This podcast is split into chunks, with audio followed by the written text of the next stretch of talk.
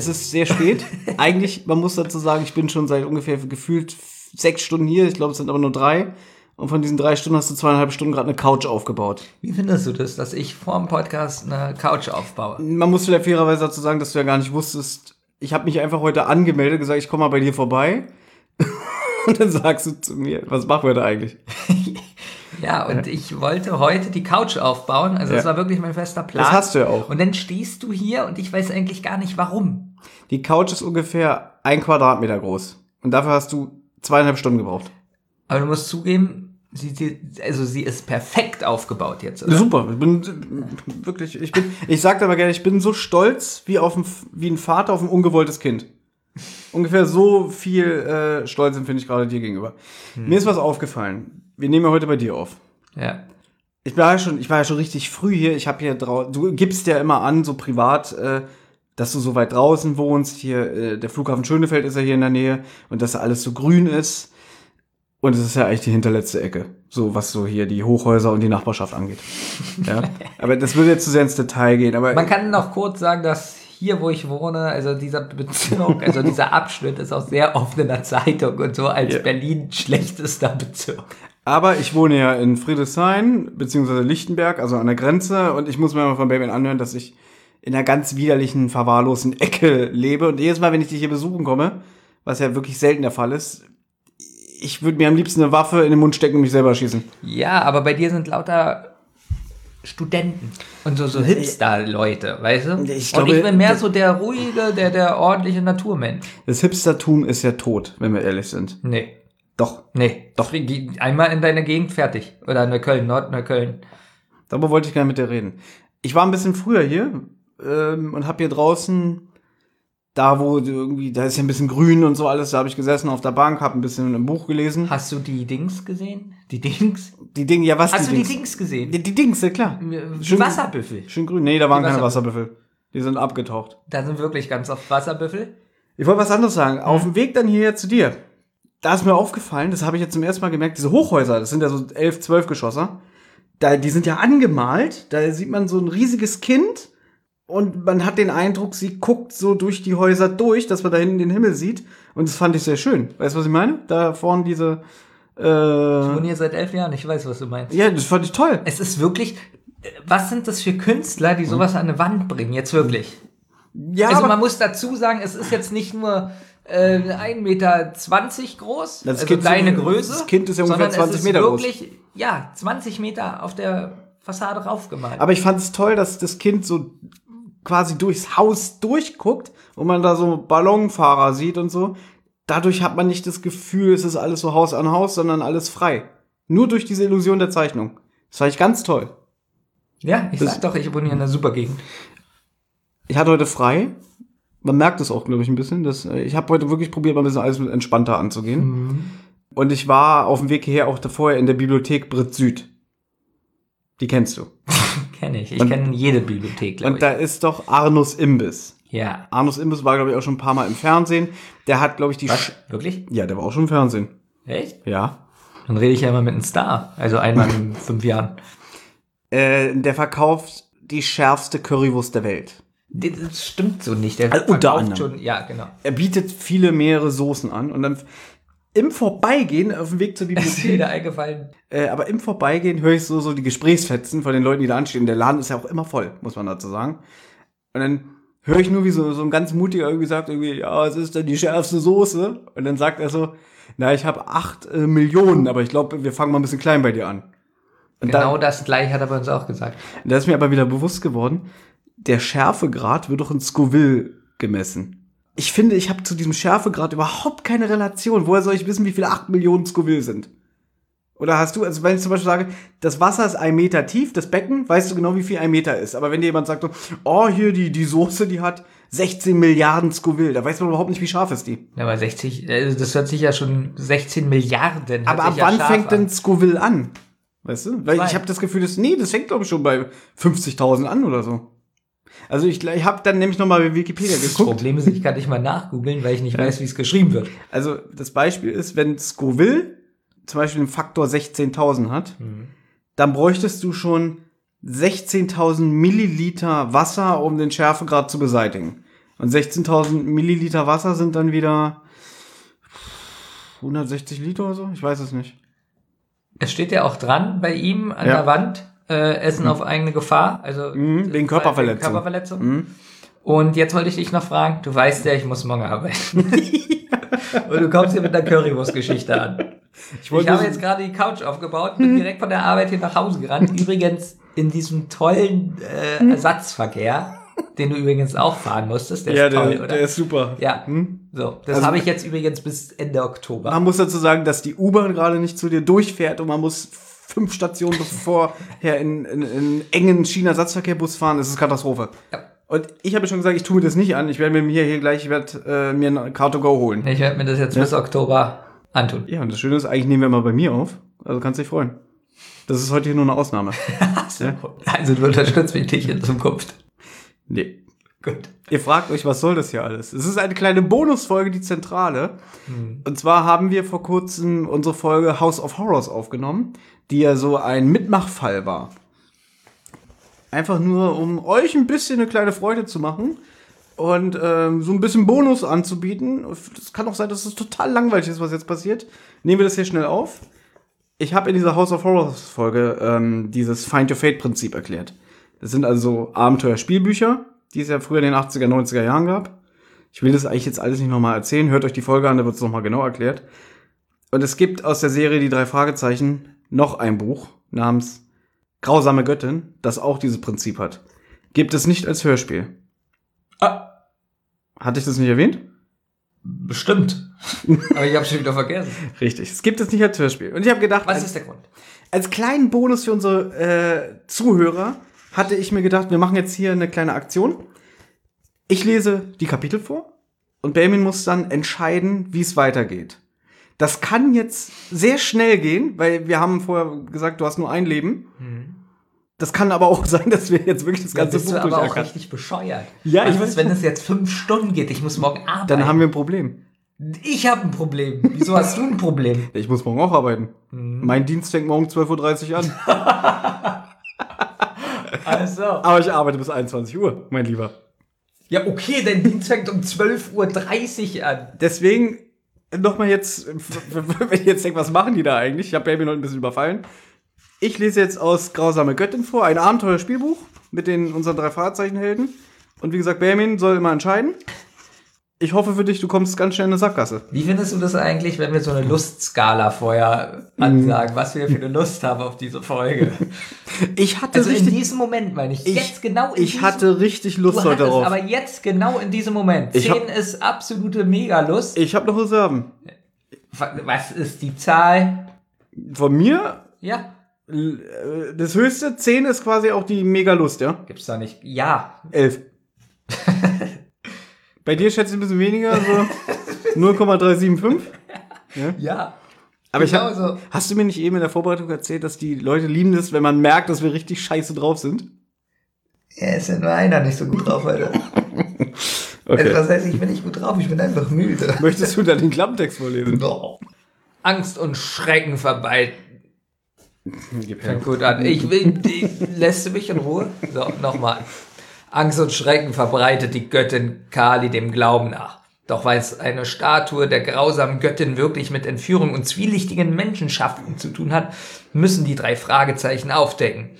Dazu benötigen sie dringend deine Hilfe. Du entscheidest, was Justus, Peter und Bob unternehmen. Schafft ihr es, gemeinsam das Rätsel zu lösen? Eine Geschichte aus dem Jahr 1987 von der amerikanischen Autorin M. Carey. MV Gary, ja.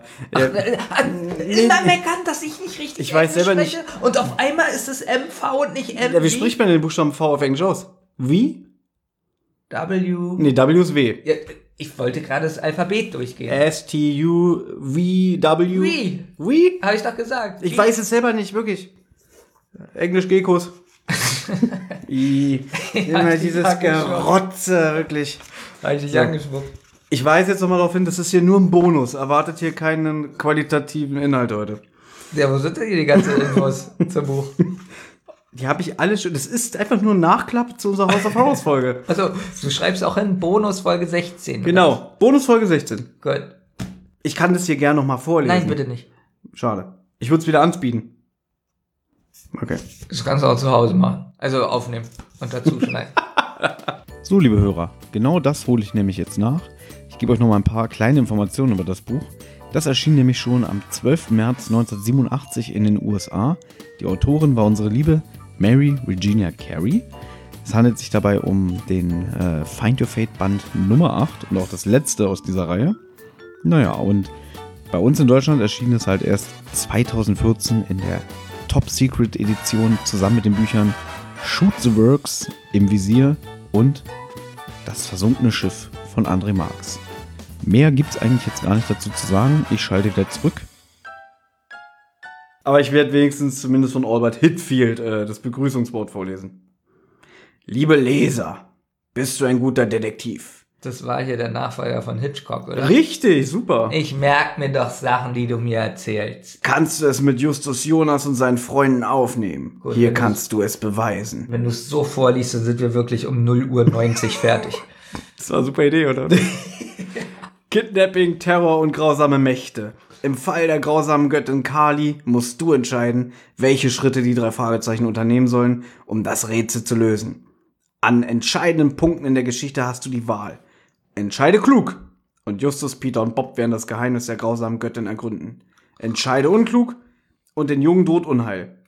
Den Rest lasse ich jetzt mal weg. Oh, Weil hier wird wieder nur beschrieben, Ja, dass die drei. Fragezeichen ihre Zentrale auf dem Gebrauchtwarencenter Titus Jonas haben, dass Justus ein bisschen fetter ist, Peter ist sportlich, Bob ist verantwortlich für Recherche und Archiv und ist manchmal aggressiv.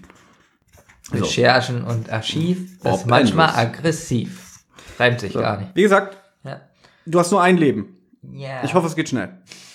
Da ist soll, er. soll ich aber wirklich so spielen, dass, dass ich es eigentlich schaffen würde? Genau, oder? du musst schon auch wirklich deine Überlegung hier preisgeben und nicht einfach sagen, Also ja, wenn da nee. zum Beispiel, da ist ein Loch im Boden, springt er rüber oder tritt er rein? ja genau. Dann muss ich sagen, tritt er rein. Da ist er, diese schleimige Ratte. Pinky Hainsworth zeigte auf die Terrasse des Nachbarhauses. Das ist Roy Jarrett. Er hat mich reingelegt. Er hat die silbernen Teelöffel von Lois in meinen Rucksack geschmuggelt.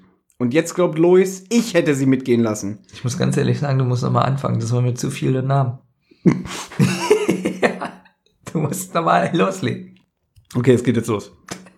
Da ist er, diese schleimige Ratte. Pinky Hainsworth zeigte auf die Terrasse des Nachbarhauses. Das ist Roy Jarrett. er hat mich reingelegt. Er hat die silbernen Teelöffel von Lois in meinen Rucksack geschmuggelt. Und jetzt glaubt Lois, ich hätte sie mitgehen lassen. Ich will, dass die drei Fragezeichen ihn kriegen. So richtig dran kriegen.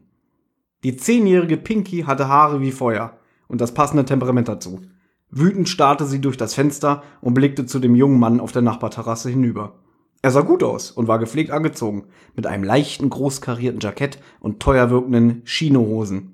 Ich weiß nicht, was Chinohosen Also, ich sind. muss ganz ehrlich sagen, ist das jetzt nur für mich, weil ich so müde bin, so kompliziert und das ist der komplizierteste drei Fragezeichen Einstieg. Was ist denn da so kompliziert? Eine Zehnjährige will, dass die drei Fragezeichen irgendeinen Typen überführen, der er sie äh, Ja, sie bei ihrer Nachbarin angeschwärzt hat, sie hätte Teelöffel geklaut. So, also da ist eine Zehnjährige, Hm? Zu der wird gesagt, die hat irgendwas geklaut. Genau, die Nachbarin hätte wohl, ähm, er hat sie bei der Nachbarin nochmal angeschwärzt, sie hätte die Teelöffel geklaut. Oh Gott, kann das was werden? Weiter. Das, ja. aber viel wichtiger ist, was sind Chinohosen? ja. Die sind weiß. Pinkys Gäste, Justus Jonas, Peter Shaw und Bob Andrews, musterten Jared. Justus entschied, dass er ihn nicht mochte. Er schien sich hinter seiner riesigen Sonnenbrille zu Wieso verstecken. sind die denn da überhaupt? Sein Lächeln wirkte verschlagen. Ja, weil der Fall jetzt losgeht. Du, manche Hörspiele fangen doch auch an mit, äh, irgendjemand ist mitten in der Handlung. nee, hatte ich noch nie. Eine junge Frau mit einer Hornbrille kam aus dem Haus auf die Terrasse. Neben ihr her trottete ein weißhaariger Mann und redete angeregt. Er hatte einen sehr britischen Akzent. Eine Frau mit riesigen glänzenden Ohrringen, die ein wallendes, bodenlanges Kleid trug, folgte ihm. Die Zehnjährige hat die angerufen, oder was? Die, die, sie, hat die, sie, will, sie hat die drei Fragezeichen beauftragt, einen Fall für sie zu lösen. Das Rätsel der verschwundenen Kann ich Teelöffel. mir nicht ernst nehmen. Baby, wir sind Also, gerade, wir sind noch nicht mal die Hälfte Pass der ersten Seite durch. Ich arbeite ja im Kindergarten. Mhm. Und jetzt ist ein Kind, also ich habe ja auch siebenjährige Kinder teilweise. Und jetzt ruft ein drei Jahre älteres Kind an mit zehn. Ja, hallo, seid ihr die Detektive? Na, die drei Fragezeichen sind doch hier wieder 14. 12, 14. Ja, da sind sie wieder. Hier sind sie noch keine coolen, die kiffen und Bier trinken und Auto fahren. Das hätte ich alles erzählen können, aber du hast gesagt, los, fang an. Ja, machen ja nicht. Ist ja nur ein Bonus. Die hübsche Frau mit der Brille ist Lois Murchison, erklärte Pinky. Wir waren wirklich gut befreundet, bevor Roy, dieser Mistkerl, aufgetaucht ist und alles ruiniert hat. In diesem Moment brauste ein Auto den Hügel herunter und kam quietschend vor dem Nachbarhaus zum Stehen.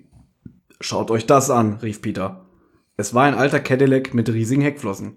Der fliederfarbene Lack funkelte in der Sonne, ein paar Stierhörner zierten die Motorhaube. Der Motor bullerte noch, als drei große, dunkelhäutige Männer aus dem Auto sprangen. Alle trugen Turbane, die so um ihren Kopf geschlungen waren, dass man nur ihre Augen sah. Einer der Männer hielt einen kleinen Revolver in der Hand. Einen Moment lang waren alle zu schockiert, um sich zu bewegen oder ein Wort zu sagen. Die vier Leute auf der Terrasse starrten ungläubig auf die Straße. Der Mann mit der Waffe bellte ein Kommando. Die beiden anderen rannten auf die Terrasse, griffen sich den jungen Mann im karierten Jackett und schoben ihn Richtung Straße. Also hören Sie mal, rief der weißhaarige Mann. Hören Sie sofort auf damit! Die Männer im Turban beachteten ihn nicht. Justus begriff, das war eine Entführung. Entscheidung. Der erste Detektiv überlegte. Er könnte sich durch das geöffnete Fenster auf den Mann mit der Pistole stürzen, bevor er ihn bemerkte. Justus machte Anstalten, sich über die Fensterbank zu schwingen. Weiter auf Seite 25. Er hielt inne. Nein, die würden ihn über den Haufen schießen, noch bevor er zwei Schritte getan hätte. Es war besser, hier zu bleiben und abzuwarten. Weiter auf Seite 20. Ja, okay, so eine dumme Entscheidung. Natürlich springt er halb ins Auto und wird erschossen. Na gut, er wartet. Also es wäre schon eine witzige Vorstellung, dass der dicke Justus sich über eine Fensterbank äh, so abstützt und so rüberhechtet, weil da hast du recht, ich glaube, bis er da angekommen ist, ist liegt er schon zehnmal tot auf dem Boden. also er wartet ab. Ja, ein Scheiß. Es geht weiter. Peter schnappte nach Luft. Pinky kreischte. Die Kidnapper zerrten ihre Opfer ins Auto und sprangen dann selbst hinein. Der Fahrer gab Vollgas. Das Auto brauste hügelabwärts davon. Die drei Fragezeichen hörten noch, wie die Hupe die ersten Takte von Home on the Range schmetterte. Und sie sahen, dass der auffällige Cadillac keine Nummernschilder hatte. Justus raste zum Telefon. Er wählte die Notrufnummer und meldete der Leitstelle die Entführung. Von der Terrasse nebenan hörte man zornige Stimmen. Lassen Sie mich los, rief eine Frau. Ich falle schon nicht in Ohnmacht. Das war Lois Murchison, die junge Frau mit der Brille. Ich kann mir die Namen auch schon alle nicht merken jetzt. Ich, mich interessiert das gar nicht. Pinky hatte den Jungen von ihr berichtet. Sie war die Innenarchitektin, der das Haus nebenan gehörte. Roy Jarrett, ihr Neffe, wohnte bei ihr, solange er auf Arbeitssuche war. Ich rufe die Polizei, rief die ältere Frau auf der Terrasse. Wo ist denn dein Telefon? Schnell! Schon erledigt, rief Bob nach drüben. Wir haben die Polizei verständigt. Wenn ich ehrlich bin, äh, ich weiß nicht mehr, wer Pinky ist. Das zehnjährige Mädchen. Pinky ist das Mädchen, was die drei Fragezeichen angerufen hat wegen den Teelöffeln. Ja, man kann ja mal nachfragen. Justus legte auf und trat ans Fenster. Die Polizei ist unterwegs, berichtete er der Gruppe auf der Terrasse. Ich habe das Fahrzeug der Entführer beschrieben. Er kletterte durch das Fenster nach draußen und rutschte die Böschung zwischen Pinky Hainsworth Haus und der Terrasse der Nachbarn hinunter. Ich bin Justus Jonas, stellte er sich Lois Murchison vor. Ich bin Detektiv und mit meinen Kollegen Peter Shaw und Bob Andrews hier. Er gab ihr die Visitenkarte der drei Fragezeichen. Drei Detektive, drei Fragezeichen, wir nehmen den Fall, bla bla bla bla bla. Auch Peter und Bob stiegen durch das Fenster. Pinky Hainsworth kam hinterher. Miss Murchison, Pinky kennen Sie ja bereits. Sie ist unsere Auftraggeberin. Wir sollen beweisen, dass sie ihre Teelöffel nicht gestohlen hat. Lois Murchison winkte ab. Über die Teelöffel reden wir später. Drin klingelte das Telefon. Miss Murchison eilte an den Apparat. Die Leute auf der Terrasse hörten, wie sie Hallo sagte und dann erschrocken rief Roy! Roy, ist alles in Ordnung? Was ist? Justus schaute auf seine Armbanduhr. Es war fünf nach zwölf. Seit dem Auftauchen des Cadillacs auf dem Cresta Blanca Way waren nur wenige Minuten vergangen. Die wollen Carly? Lois Murchison klang schrill. Roy, was soll das alles? Roy! Roy, nicht auflegen! Lois verstummte. Mist, fluchte sie. Sie legte auf und kam zurück auf die Terrasse. Kali schon vor? Kali, die äh, Göttin? Ja, ja, das, der Fall kommt jetzt erst ins Rollen. Merkst nicht, wie spannend es wird. Sie wollen die Göttin, nicht wahr? fragte die ältere Frau. Wusste ich's doch. Kali bringt Angst und Schrecken über all diejenigen, denen ein tiefes Verständnis fehlt. Ich stelle mir gerade diese, übrigens diese äh, Verbrecher, die den eben entführt haben, stelle ich mir so vor wie aus Zurück in die Zukunft. Die am Anfang da, die, die Libyer. So stellst du dir die vor. Ja, genau, die ja auch absolut rassistisch dargestellt sind. Aber das ist ein anderes Ja, Thema. Auf dem Highway unterhalb des Hauses ertönten Sirenen. Die Polizei war unterwegs. Plötzlich tauchte ein kleiner dunkelhäutiger Mann aus den Büschen hinter der Terrasse auf. Er sah aus wie ein Inder, aber im Gegensatz zu den Entführern trug er keinen Turban. Drei rote, waagerechte Streifen zierten seine Stirn. Er rannte hinter das Haus. Hey, rief Peter und nahm die Verfolgung auf. Der Inder lief in das trockene Gebüsch, das den Boden der Schlucht direkt hinter dem Haus Ist ja bedeckte. auch richtig gut nachgemacht, wie Peter ruft, hey, Benjamin, ich würde mir jetzt die Zeit nehmen und jedem wirklich mehr Profil verleihen, aber ich weiß, du willst ins Bett. Sonst Aber- würde ich noch langsamer lesen. aber hey, Ey, rief Peter und nahm die Verfolgung ja, auf. schon besser. Der Inder lief in das trockene Gebüsch, das den Boden der Schlucht direkt hinter dem Haus bedeckte. Stehen bleiben! Peter raste dem Mann hinterher. Als der Mann im dichten Strauchwerk verschwand, verlor der zweite Detektiv ihn für einen Moment aus den Augen. Peter rannte weiter, immer abwärts, bis zum Grund der Schlucht. Dort hielt er inne. Der Eindringling war verschwunden. Der zweite Detektiv sah sich um. Wohin war er gelaufen? Rechts endete die Schlucht am Fuß einer Steinklippe. Hier kam niemand raus. Links brauste der Verkehr auf dem Pacific Coast Highway. Ein großer Abflusskanal führte unter der Straße hindurch zum Strand auf der anderen Seite. Ein schwarzer LKW, verfolgt von einem Motorrad, mit einem äh, Typen in äh, Motorradkluft, der sagt, äh, ich komme wieder, fährt durch den Abflusskanal. Dort musste er gelaufen sein. Aber dann hörte Peter rechts ein Rascheln im Gestrüpp. Entscheidung. Er muss Panik bekommen haben und in die falsche Richtung gelaufen sein, vermutete Peter. Er wandte sich nach rechts in Richtung des Geräuschs, weit auf Seite 64. Nein, das kann er nicht sein, überlegte Peter. So käme er nicht aus der Schlucht raus. Er musste nach links gelaufen sein. Der zweite Detektiv lief in Richtung Abflusskanal, weit auf Seite 91. Links. Was war denn links? In den Abflusskanal? Ja. Weil ich jetzt hoffe, dass S da steht, Du meinst Pennywise? aussaugt. Pennywise? Ja. Du hast ja den zweiten Teil jetzt im Kino gesehen, ne? Hm, war nicht so doll. Habe ich aber jetzt schon öfter gehört, dass der richtig scheiße sein soll. Ja. Und meine Meinung zählt. Ich habe schlechte Nachrichten für dich. Du hast dich richtig entschieden, es geht weiter. Okay, aber die Entscheidungen bis jetzt sind nicht. Nicht so clever wie bei House of Horrors, oder? Also, es ist für Kinder. Das ja mal- das nicht mehr hören. Ja, Gut. Peter rannte in Richtung Abflusskanal. War er zu spät? War der Mann mit dem Streifen auf der Stirn gekommen? Handy weg. Du sagst immer, man muss sich voll auf was konzentrieren, wenn man mal was macht. War er zu spät? War der Mann mit dem Streifen auf der Stirn entkommen? Nein! Peter sah, wie er aus dem Gestrüpp hervorbrach und in den Tunnel flitzte. Peter schrie hinterher und lief schneller. Er zog den Kopf ein und rannte in die riesige Röhre hinein. Als er auf der anderen Seite auf den Strand kam, schrie er wieder. Er kämpfte mit dem feuchten, sandigen Handtuch, das der Mann ihm übergeworfen hatte. Haha, lustig. der Mann huschte hinter Peter. Das Handtuch wurde fest zugezogen und noch fester. Der zweite Detektiv hatte das Gefühl, er müsse ersticken. Endlich ließ der Mann los und flüchtete den Strand hinunter. Das wäre witzig, stell mal vor, der würde den jetzt einfach mit dem Handtuch erwürgen.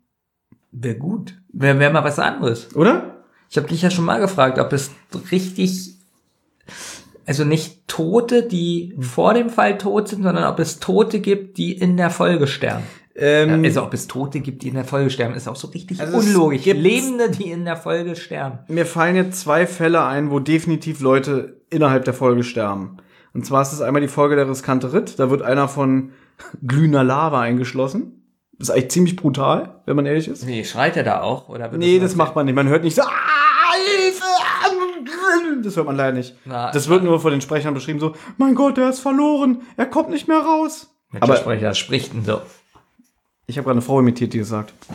Und dann gibt's noch die Folge, ähm, oh Gott, wie heißt denn der? Vater Angst, glaube ich. Da wird einer von einer Schlange gebissen. Das ist aber der Böse. Ganz am Ende. Spoiler! Und Ja. hier meine Folge hier, der, wo ich das Cover so gut finde. Legende der Gaukler? Nein. Ausnahmsweise nicht, sondern in unserer YouTube Oh, ich weiß doch nicht mehr dein Ranking. Du hast nicht gemerkt, welches Cover ich am besten finde. Ach, Meister des Todes? Ja. In der Meister des Todes, dass ursprünglich die Autorin Kari Erlhoff das Manuskript so hatte, dass Peter in der Folge äh, durch einen elektrischen Ach, Schlag ins Swimmingpool stirbt. Ja, aber dann hat der Verlag zu gesagt, du kannst ihn nicht sterben lassen, wir brauchen ihn noch. Aber ursprünglich hat sie den Fall so angelegt, dass Peter theoretisch gestorben wäre. Ich glaube das nicht so ganz. Ich frag sie mal. Ja, hättest du jetzt machen können. Leider haben wir schon die Fragen fürs Interview an sie abgeschickt. Ich frag sie einfach so. Gib Ja. mir die E-Mail-Adresse und ich frag sie, ob das stimmt. Ja, gebe ich dir. Wann wann hat sie das gesagt? Oder ist das so ein ausgedachtes Märchen? Ah, hab ich mir ausgedacht. Weil ich, mich, weil ich ein Wichtigtuer bin.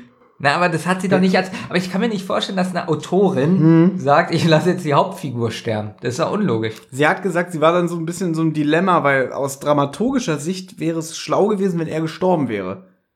Das Sie- ergibt doch keinen Sinn. Ja, weil sie sich mal gewünscht hätte, dass mal was richtig Dramatisches passiert. Das sind wahrscheinlich die Fesseln von so einer Jugendbuchserie. Und sie dachte jetzt, sie kommt damit durch, oder was? Natürlich nicht. Das ist so, als Ja. ob ich, äh, weiß ich nicht, clever und smart, ich schreibe die Comics und mir fällt jetzt ein, ah, ich lass clever sterben. Das wäre eigentlich auch mal witzig, wenn irgendwie, ich meine, dem fällt 10.000 Mal ein Elefant auf den Kopf.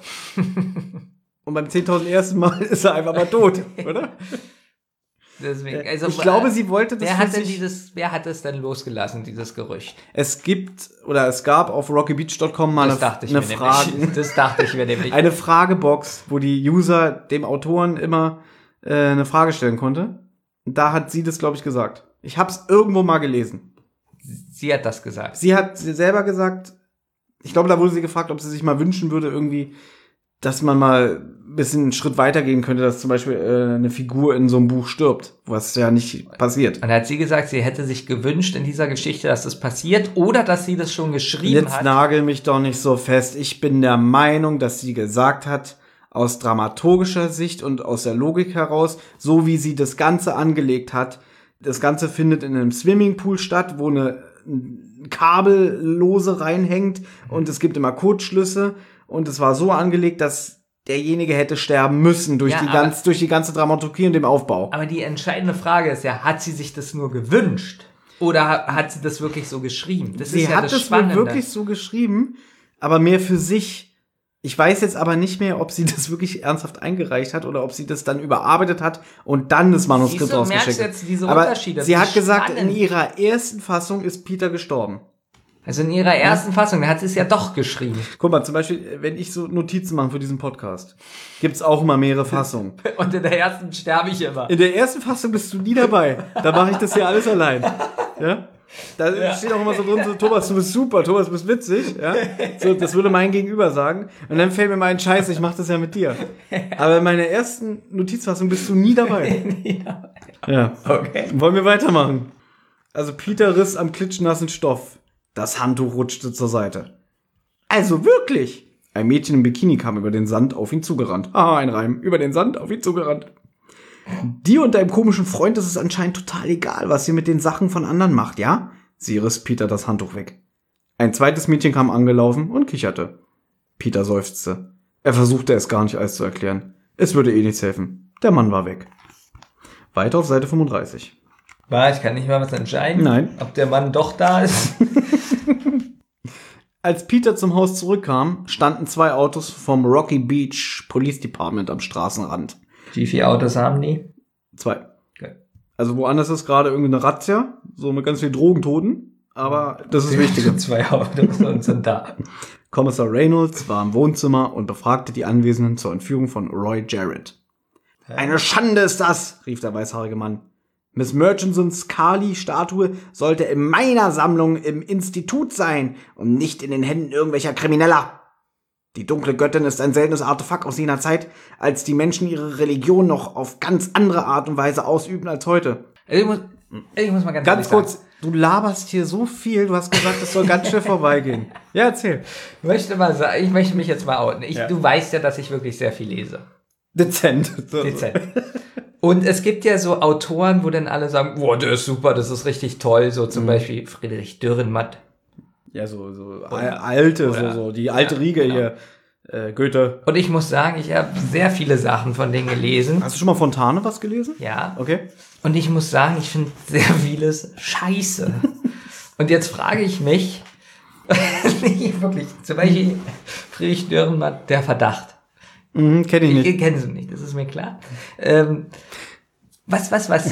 Nein. Und auch so von Fontane oder, oder hier Grass und so. Mhm. Ähm, ich muss sagen, 80 Prozent der Bücher, ich weiß nicht, warum die so gehypt werden, die sind einfach scheiße.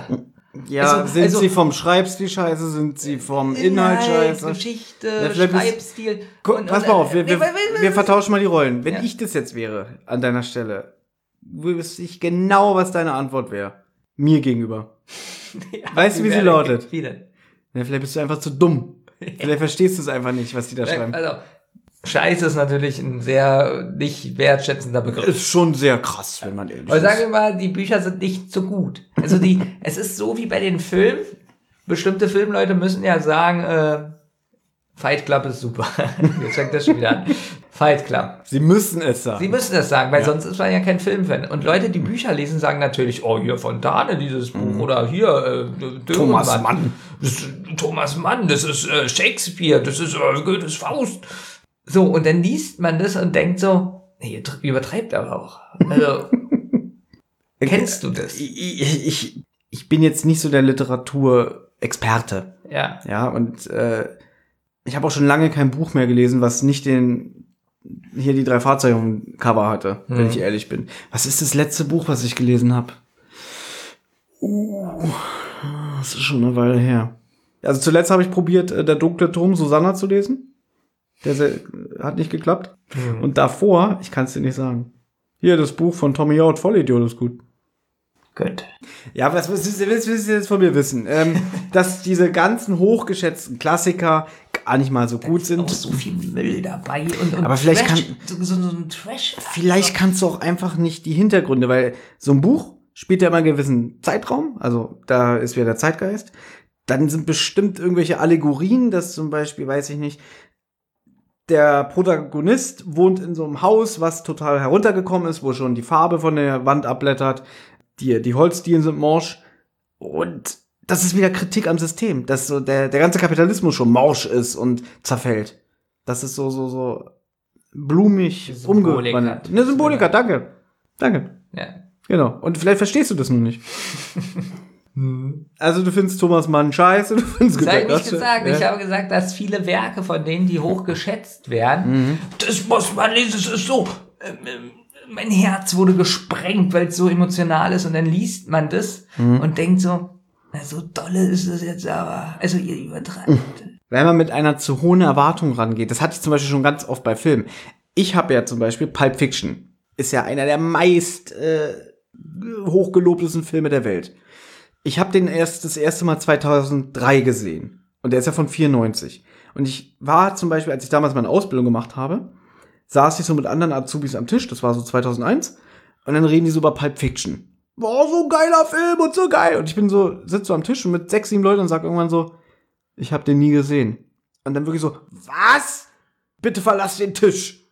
Ohne Witz hat einer gesagt. So, wie kann man den nicht gesehen haben? Und dann habe ich mir diesen Film angeguckt, bin mit einer riesigen Erwartungshaltung rangegangen und dann habe ich den so geguckt und irgendwann gesagt, ja, ist ganz nett, aber nicht so richtig geil. Also ich habe nicht verstanden, warum der so gehypt wurde. Ich habe ihn auch seitdem nie wieder gesehen. Siehst du? Und ich habe natürlich auch so ein paar Rezensionen gelesen und äh, Kritiken. Aber wie gesagt, ich fand den Film nicht so geil, wie er mir schmackhaft gemacht wurde. Und vielleicht ist es auch so bei gerade diesen großen Deutschen, die ähm, literaturmäßig was drauf haben. Auch genauso. Es gibt hier mal bestimmte Bücher von Friedrich Dürrenmatt. Die ich nicht ja, lesen werde. Ja, deswegen. Das ist so traurig. Was wir stattdessen jetzt lesen, ist, wie es hier weitergeht. Der Mann stellte sich als Sir Enoch Hillary vor, Direktor des Instituts für eine Weltstudien. Ich hatte gehofft, ich könnte Miss Murchisons Statue kaufen, sagte er. Aber nun verlangen diese indischen Gangster sie als Lösegeld für Mr. Jarrett. Auch die Frau im wallenden Kleid war gekommen, um die Statue zu kaufen. Sie hieß Madame Daphne Bariana und betrieb ein spirituelles Zentrum in den Bergen. Den Garten der Hesperiden. Oh, das ist alles kompliziert. Meine Schüler lernen, eins zu werden mit den elementaren Kräften des Universums. Kali würde uns nie bedrohen. Sie ist keine Gefahr für jene, die mit dem Unendlichen in Einklang leben. Sie bedrohen? fragte Kommissar Reynolds erstaunt. Wir reden doch hier von einer Statue, oder? Wie könnte eine Statue irgendjemand bedrohen? Nach dem Glauben der Hindus ist Kali die Göttin der Zerstörung, erklärte Lois Murchison. Sie bringt den Tod über die Menschen. Ich habe die Statue bei einer Haushaltsauflösung gekauft und ich muss schon sagen, sie sieht wirklich grauenhaft aus. Es gibt übrigens eine sehr gute Mickey Mouse Geschichte, wo es auch um Kali geht. Ich glaube in LTB 76 oder so, wo auch jemand verkleidet als Kali rumgeht und die Leute irgendwie äh, entführt. Es gab ja mal Rathaus in Köln hier, Mhm. äh, wo wir wohnen. Nähe. Lass mich raten. Äh, Das Kali-Kino. Carly mit R. Also- Und wir reden von der Göttin Kali, K-A-L-I. Ah, ich wollte sagen, das ist jetzt ein Cineplex-Kino. Überall rote Farbe, damit man sofort sieht, dass Kali gerne Blut trinkt. Igitt, sagte Pinky Hainsworth. Und die Männer, die ihren Neffen entführt haben, verlangen diese Statue als Lösegeld? So hat Roy es mir am Telefon gesagt. Von mir aus können diese indischen Gangster die Statue haben. Man kann ja bestimmt eine Menge gegen Roy sagen, aber er ist immer noch der Sohn meiner Schwester. Ich werde nicht zulassen, dass ihm irgendwas geschieht. Ein uninformierter Polizist, nicht ein uniformierter, sondern ein uninformierter Polizist erschien in der Tür. Nee, warte mal, ein uniformierter. Jetzt habe ich's. Das war doch nicht ein Uniformierter. Also einer ein in Polizist in einer Uniform, ja. Ja. Der erscheint jetzt in der Tür. Der Cadillac ist in Santa Monica gesehen worden, berichtet er den Kommissar. Der Fahrer hat einen Lastwagen gestreift, der lebende Hühner geladen hatte und sich dann aus dem Staub gemacht. Der Lastwagen ist umgekippt. Er grinste. Überall rennen Hühner rum. Auch Kommissar Reynolds musste grinsen. Er klappte sein Notizbuch zu und schaute die drei Fahrzeichen unfreundlich an. Ich weiß ja, dass ihr euch für euer Leben gern um Sachen kümmert, die euch nichts angehen, sagte er. Aber hier mischt ihr euch nicht ein, verstanden? Gut. Jared schwebt möglicherweise in Lebensgefahr. Justus nickte. Lassen Sie ihn sterben oder helfen Die Jungen gingen zurück zu Pinkys Haus und stiegen auf ihr Räder.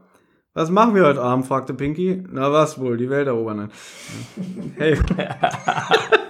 Warte. hey, wartet auf mich, rief Pinky. Achtung, Entscheidung jetzt. Los, lass uns fahren, meinte Peter. Ich habe keine Lust zu warten. Und wer interessiert sich schon für Teelöffel, wenn jemand entführt worden ist? Weiter auf Seite 43. Wie? Das war die Entscheidung. Es geht was? doch noch weiter. Also. Lasst uns auf sie warten, sagte Justus. Schließlich ist sie unsere Auftraggeberin. Und wer weiß, was sich noch ergibt, wenn wir sie mitnehmen. Weiter auf Seite 113. Ja, Mann. Bitte. Bitte sag mal. ganz ehrlich, warum soll das eine Sackgasse sein? Na, wenn, weil- wenn weil- sie die Auftraggeberin ist und Peter sagt, komm, wir sind scheiße und fahren einfach, dann ist der Fall bestimmt vorbei. Wenn Justus aber sagt, nein, äh, das ist eine nette, wir warten, geht's bestimmt jetzt weiter. Schön, dass du mir das erklärst. Rate mal, warum ich das gewählt habe. Ich denke, du willst ins Bett. Ich soll mit Absicht sterben, oder was? Nee, eigentlich nicht, aber ich dachte, nach einer Viertelstunde ist das hier vorbei. Ich wollte jetzt hier nicht schon wieder einen Drei-Stunden-Podcast machen. Es sollte nur ein Bonus sein, eine Aufmerksamkeit für unsere Hörer. Ich habe mal eine Frage. Das Ja. Buch ist ja nun, Sehr dick. sagen wir mal, 120 Seiten dick. So, wenn man jetzt die Geschichte durchspielt, wie viele Seiten sind das denn? 70 oder? Ich habe keine Ahnung. Ich habe das nie gelesen. Wahrscheinlich sind du hast das, du kennst es nicht mal, oder Hab was? ich doch in der House of Horrors Folge von uns gesagt. Das ist das einzige. Okay, als ob ich dir zuhöre. Ja, das ist ja das Problem. Du hörst ja nie zu und hinterher beschwerst du dich. Naja, hättest ja mal ruhig erzählen können. Du hast als drei Fragezeichen-Fan nie dieses Buch gelesen, oder was? Ich hatte in der House of Horrors Folge, die wir besprochen haben, gesagt, es gibt insgesamt vier Mitmachfälle von drei Fragezeichen. Zwei davon wurden ins Deutsche als lineare Handlung übersetzt. Das weiß ich alles. Ja, und hab, dann habe ich gesagt, dass dieses Buch hier das einzige von diesen Büchern ist, was ich nicht kenne. gut, und ich habe nur gesagt, als drei Fragezeichen-Fan hast du es nicht gelesen. Ja, Gut, mehr wollte ich ja nicht hören. Ich wollte nur noch mal die du Bestätigung. wolltest nur noch mal ja, dass du als wissen, drei Fragezeichen-Fan dieses Buch nicht gelesen hast. Die Jungen hielten an und warteten auf Pinky. Das ist ja für dich auch was völlig Ihr Neues. Mistkerle, rief sie, als sie sie eingeholt hatte. Ihr habt versucht, mich loszuwerden. Überhaupt nicht, erwiderte Justus. Wir konnten einfach nicht länger am Tatort bleiben. Kommissar Reynolds hätte uns der Einmischung in seinen Fall bezichtigt. Und genau das haben wir vor, sagte Bob und sah Justus prüfend an. Oder? Pinky war stinksauer. Was soll das bedeuten? Heißt das etwa, dass ich, dass die Teelöffel euch auf einmal egal sind und ihr jetzt versucht, die Entführer zu finden? Ja.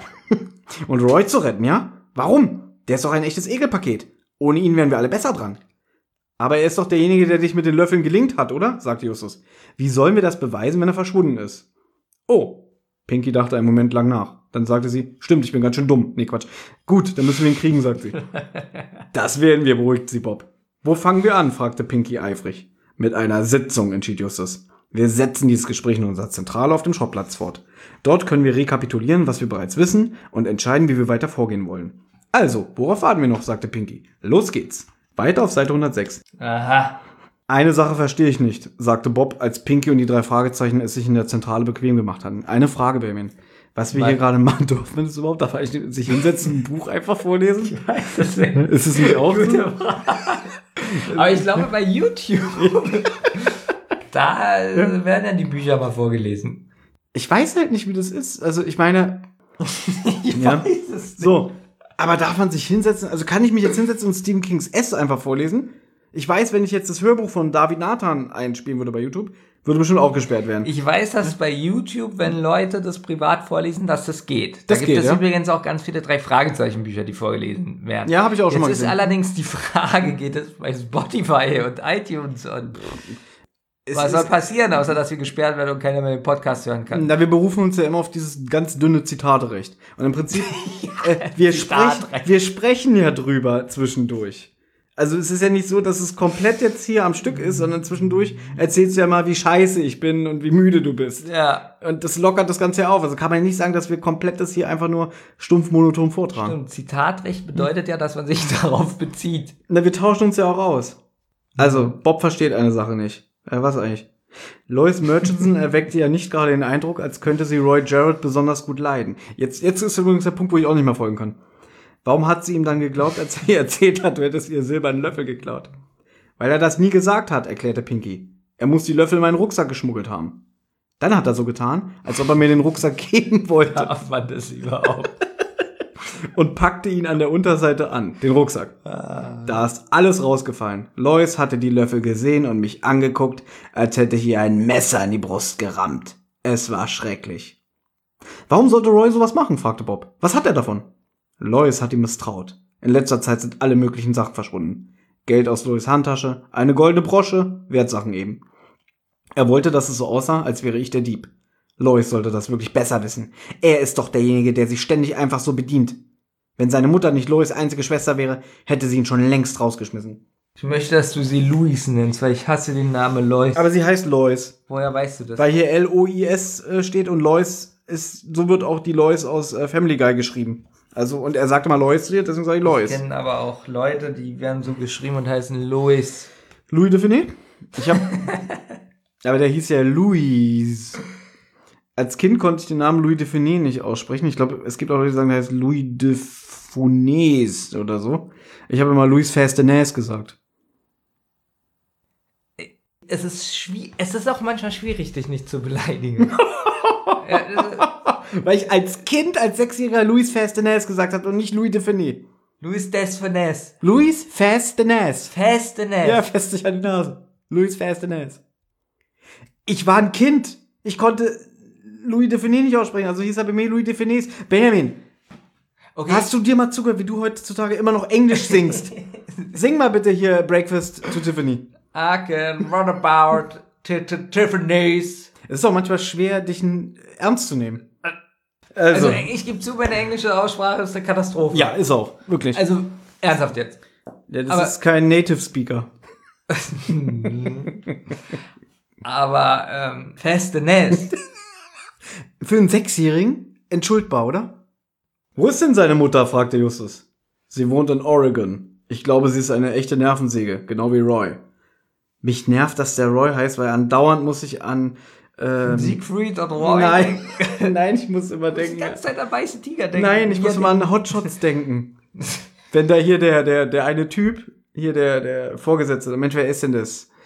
Der da vor dem Bild steht und der denkt, der guckt aus dem Fenster und ruft immer Roy, Roy! Und keiner antwortet ihm, weil er vor dem Bild steht. so witzig. Und ich denke wirklich die ganze Zeit an den Tigerangriff, wie, wie er gebissen wird. Da war damals bei Tommy Wash, Entschuldigung, ganz kleiner Exkurs. Tommy Wash ist ein äh, Radiomoderator und äh, Produzent von Fernsehsendungen, der früher auf dem Radiosender Fritz moderiert hat, derzeit, glaube ich, noch eine Sendung auf dem Sender Radio 1 hat. Und die hatten doch damals diesen kleinen äh, Contest. Hörer konnten in der Sendung anrufen und so Punchlines machen. Der Punchline-Battle, weißt du noch, wo wir auch mal angerufen haben? Oh, das ist lange her. Und dann war, genau, das ist so lange her, da hatte Roy von Siegfried und Roy damals seinen Unfall, der wurde doch vom Tiger auf der Bühne zerfleischt. Ja. Und da hat einer angerufen und gesagt, was macht der Tiger nach dem Essen? Ein Räuerchen. Jetzt würde ich gerne einspielen, was du damals gemacht hast. Das wirst du wohl nicht finden. Ich habe alles auf CD.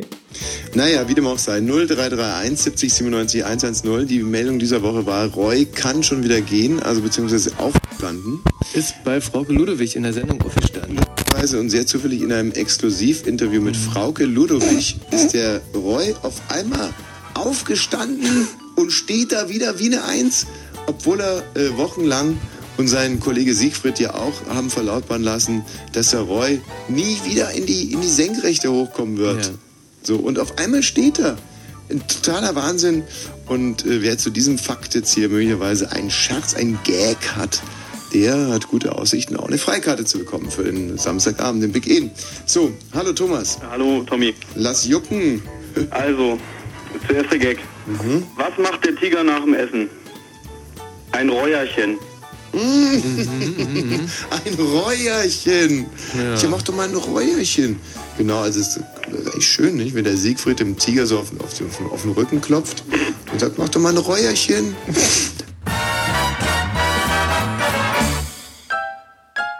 Jetzt weiß ich wieder. Also, genau, es war so gewesen, dass äh, Tommy Roche gesagt hat, Roy kann widerstehen. Und dann sollte man einen Gag danach machen. Und du hast angerufen und gesagt, Roy kann widerstehen. Leider ist er dann ausgerutscht und in den Löwenkäfig gerollt. Eigentlich ist es lustig. Oder? Haben die da gelacht?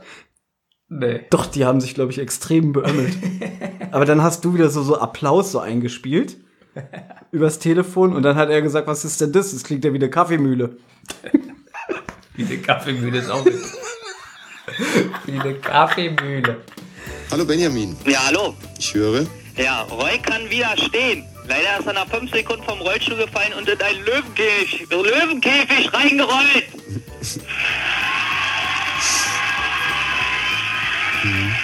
Also vom, vom Publikumszuspruch, also Response, ja. ähm, ist gegeben. Mhm. Was war denn das eigentlich? Eine Kaffeemühle oder? Das eben?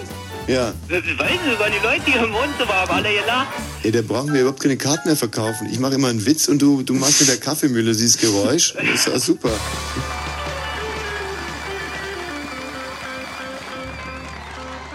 So, wo ist denn seine Mutter? fragte Justus. Sie wohnt in Oregon. Ich glaube, sie ist eine echte Nervensäge, genau wie Roy. Aber Familie ist eben Familie, die kann man sich nicht aussuchen. Also hat Lois Roy an der Backe, bis er eine Stelle und eine eigene Wohnung findet. Und man kann nicht gerade behaupten, dass es sich bei der Suche beide, dass er sich bei der Suche beide Beine ausreißen würde. Okay, sagte Justus. Dann machen wir es so. Wir retten Roy und geben ihm Gelegenheit, sein wahres Ich zu zeigen. Miss Murchison schmeißt ihn raus. Selbst wenn er ihr Neffe ist. Ich glaube nicht, dass sie es sich bieten lässt, bestohlen zu werden. Und wenn Roy erstmal weg ist, bist du wieder mit Miss Murchison versöhnt. Klingt gut, entschied Pinky. Na also, lachte Justus. Da müssen wir mehr über die Statue und die Entführer herausfinden. Warum ist die Statue so wichtig? Die Entführer riskieren ja einen längeren Gefängnisaufenthalt beim Versuch, ihrer habhaft zu werden. Vielleicht liegt es wirklich daran, was der alte Typ von diesem Institut gesagt hat, sagte Pinky. Die Statue hat eine gruselige Geschichte. Manche Leute mögen sowas einfach. So sehr, dass sie dafür auch ins Gefängnis gehen würden, gab Bob zu bedenken. Die Statue muss mehr sein als einfach nur gruselig, entschied Peter. Schließlich ist Entführung ein schweres Verbrechen. Lasst uns Miss Murchison sprechen, sagt Justus. Vielleicht weiß sie, was die Statue so wertvoll macht. Es ist eigentlich spannend. Nee, ich finde das auch gerade extrem langweilig, auch so wie die miteinander reden. Das sind nur so Stichpunkte, die die hier abarbeiten, oder? Und ich kann nicht mal zwischendurch was sagen, nee. weil dann dauert die Geschichte noch länger. Das geht nicht, wandte Bob ein. Komm, Deswegen, weißt du, was so witzig ist? Du kannst dich nicht mehr entscheiden. Es geht gleich weiter. Lass mich das jetzt zu Ende bringen. Aber kann ich mir ein Glas Wasser holen und du liest einfach weiter? Ja, na klar. Also, klar. bringst du mir auch eins mit? Danke.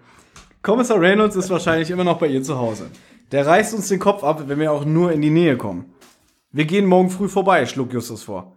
Okay, sagte Pinky, ich kann warten. Aber versucht nicht nochmal, mich einfach auszuboten. Sonst wird euch das am Ende noch leid tun. Weiter auf Seite 78.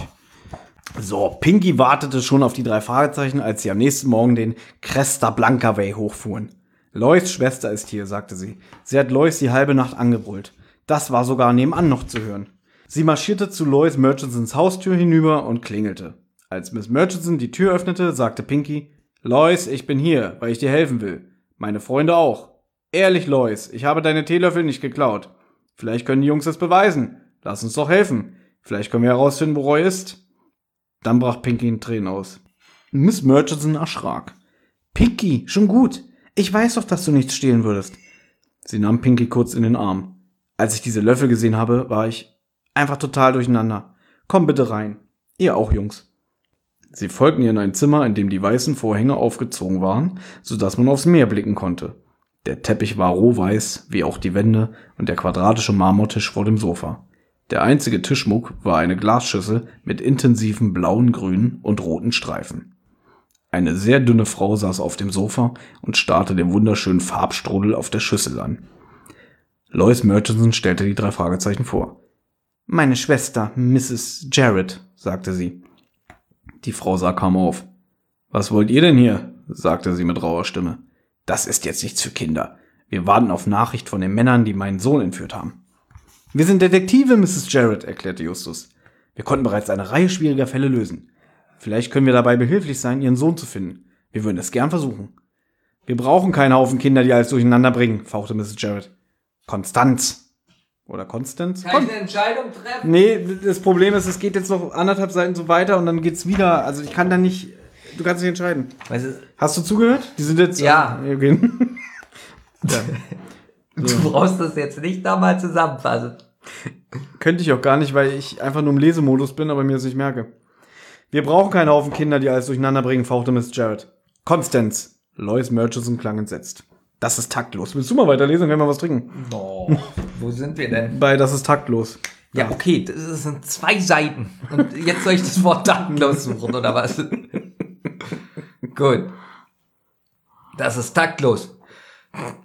Die Jungen sind vielleicht. Die Jungen sind vielleicht sehr gute Detektive. Sie beobachten genau, das ist mir gestern aufgefallen. Wenn sie helfen wollen, warum sollten wir sie das nicht versuchen lassen? Wie können die schon helfen, rief Mrs. Jarrett. Egal, wir können Detektive genauso wenig brauchen wie die Polizei. Gib diesen Gangstern einfach die Statue, dann lassen sie Roy frei und das war's. Und wenn ich denen meine Statue nicht geben will, Louis war richtig böse. das meinst du nicht ernst, sagt Mrs. Jarrett. Willst du wirklich rausfinden? Nee, willst du es wirklich rausfinden? warnt Mrs. Murchizon. Murchizon, gib her, ich lese weiter. Ja. Murchizon.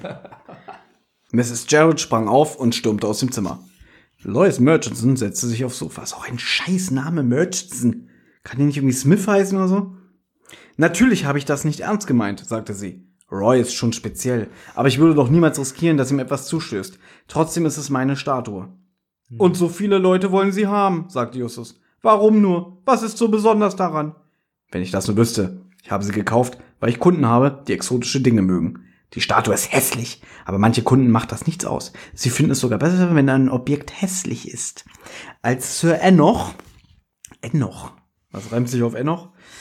Und Madame Marianne, nee, Madame Mariana die Statue unbedingt kaufen wollten, habe ich mir gedacht, dass wohl mehr dahinter steckt als nur das Aussehen. Also habe ich beschlossen, sie erstmal zur Bank in mein Schließfach zu bringen und herauszufinden, warum alle so hinter der Statue her sind. Sie wissen also nicht, warum die Entführer solche Risiken eingehen, um an die Statue zu kommen? Eigentlich nicht. Ich weiß nur, dass sie unter dem Namen Sinpur Kali bekannt ist. Ja, du darfst gleich. Aber warum fragt ihr nicht einfach Sir Enoch? So wild wie auf die Statue ist, weiß er bestimmt mehr als ich. Ich bin dafür, dass wir die Namen eindeuten. Ich bin dafür, dass wir, Du hast ja eben dass gesagt, du jetzt langsam mal du stirbst. hast ja gesagt, Madame Marianne, das fand ich sehr gut und dass wir Wann habe ich Marianne gesagt? na eben, außersehen. Smith habe ich gesagt, die sollen Smith heißen. Ist mir Nein, du hast Marianne gesagt, dann, ach nee, Mariana. Dann verwir verwirren wir aber die Hörer. Okay, was meinst du, wie viel hören das jetzt noch? Ich weiß es nicht. Sollen wir öfter so eine Bonusfolge machen? Bitte äh, gebt uns Feedback. es macht uns beiden auch persönlich sehr viel Spaß. Es Ne? geht schon eine Stunde. Also, Sie haben also nichts dagegen, wenn wir Ermittlungen aufnehmen. Betrachtet mich als eure Auftraggeberin, antwortete Miss Murchison. Die drei Fragezeichen um Pinky verabschiedeten sich. Pinky grinste wie ein Honigkuchenpferd. Wo kommt das eigentlich her, dieses Honigkuchenpferd? Also, gibt es wirklich ein Honigkuchenpferd? Das ist so eine geniale Nebenfrage. Während du weiterliest, gucke ich nach. Genau, guck du mal bitte, wo das herkommt. Das hätte nicht besser laufen können, sagte sie. Wir sind im Geschäft. Okay, womit fangen wir an? Warum besuchen wir nicht Sir Arschloch? Äh, noch, Entschuldigung, schlug Bob vor. Der kann uns im Handumdrehen sagen, was wir über diese Statue wissen müssen. Nein, wir sollten uns zunächst einige Hintergrundinformationen beschaffen, entschied Justus. Die Bibliothek muss ja Bücher über Hindu-Göttinnen haben. Weiter auf Seite 24. Ich denke, das ist ein Entscheidungsbuch. Man wird nur wirklich immer weitergeleitet. Das gibt's doch nicht, schon wieder. Weiter auf Seite 117. Ich kann gar nicht Nein, sterben, selbst wenn du ich kannst will. genau. wirklich. Es muss doch irgendwann mal was passieren. In der Die Bücher. Geschichte ist auch so wirklich Auge des Sturms 2 oder was? Also ich glaube, wenn ich es allein lesen würde, fände ich spannend, weil M4 Carey ist ja meine Lieblingsautorin. Wahrscheinlich durch. Aber nur weil es deine Lieblingsautorin ist, ist natürlich automatisch alles gut von ihr, oder was? Ja, bis jetzt nicht. Vielleicht.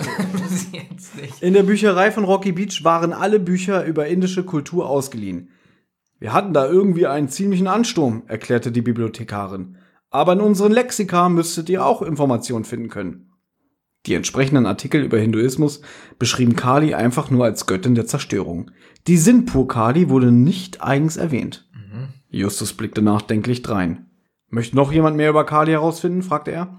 Bob, du jobbst doch schon lange hier in der Bücherei. Du kennst dich aus. Wäre es schwierig herauszufinden, wer sich die Bücher über Hinduismus ausge... Ach Leute, rief Pinky. Sollen wir jetzt den ganzen Tag hier in der Bücherei rumhängen, nur um Sachen rauszukriegen, die sowieso egal sind? Wir wissen, dass Sir Enoch Lloyds Statue haben will. Wir wissen, dass er seine Gründe dafür hat. Kommt, wir stellen ihm schnell ein paar Fragen und überlegen dann, was wir als nächstes machen. Peter blickte sie genervt an. Macht sich deine Mutter eigentlich nie Sorgen, wo du dich so rumtreibst, Pinky? fragte er. Die ist in Beverly Hills einkaufen. Also, wir schauen bei Sir Enoch vorbei, ja? Okay, stimmte Justus zu. Vielleicht hast du recht. Wir rufen Morton an und fragen ihn, ob er uns hinfahren kann. Weiter auf Seite 117. Hast du inzwischen rausgefunden, das mit dem Ja, Honigkuchenpferd? ein Honigkuchenpferd ähm, ist ein Gebäck aus Honigkuchen. Und war, hat's die Form von einem Pferd, oder? Ja, wurde früher auf Jahrmär Jahrmärkten verkauft. So, und jetzt pass auf. Ab 1900 sei die Redewendung ein Gesicht haben wie ein Honigkuchenpferd.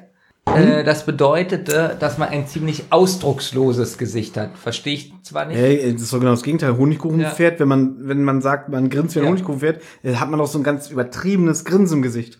Entsprechend wurde ein einfältiger, energieloser Mensch als Honigkuchenpferd bezeichnet. Okay. Das ist ja genau das Gegenteil von dem, was man normalerweise Und denkt. dann gab es in den 1940er Jahren die Redewendung, ein Gemüt haben wir ein Honigkuchenpferd. mhm. Eine Umschreibung für wunderlich sein. Das ist immer so voll die Gegenteile. Das ist Merkst du spannend auch, ja. Ja, und jetzt gibt es dann Grinsen und Strahlen wie ein Honigkuchenpferd. Ja. Das war dann im Vordergrund. Das Wörterbuch der deutschen Umgangssprache Mhm. erklärt die Herkunft der Redewendung mit Grinsen damit, dass bei der Verzierung des Honigkuchenpferdes das Maul mit Zuckerguss als kleiner Bogen dargestellt wurde, so dass ein grinsender Ausdruck entstand. Im Gegensatz dazu führt Dun die Redewendung auf die glänzende Oberfläche des Gebäcks zurück, nämlich dass es strahlt, das Gebäck. Fast so spannend wie der Fall, den wir gerade hier äh, durchackern. Morton war der englische Chauffeur der Autovermietung Gelbert.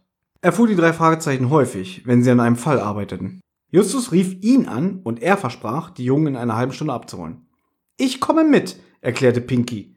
Ich bin auch eure Auftraggeberin und will sehen, wie ihr an, der, wie ihr an die Sache rangeht.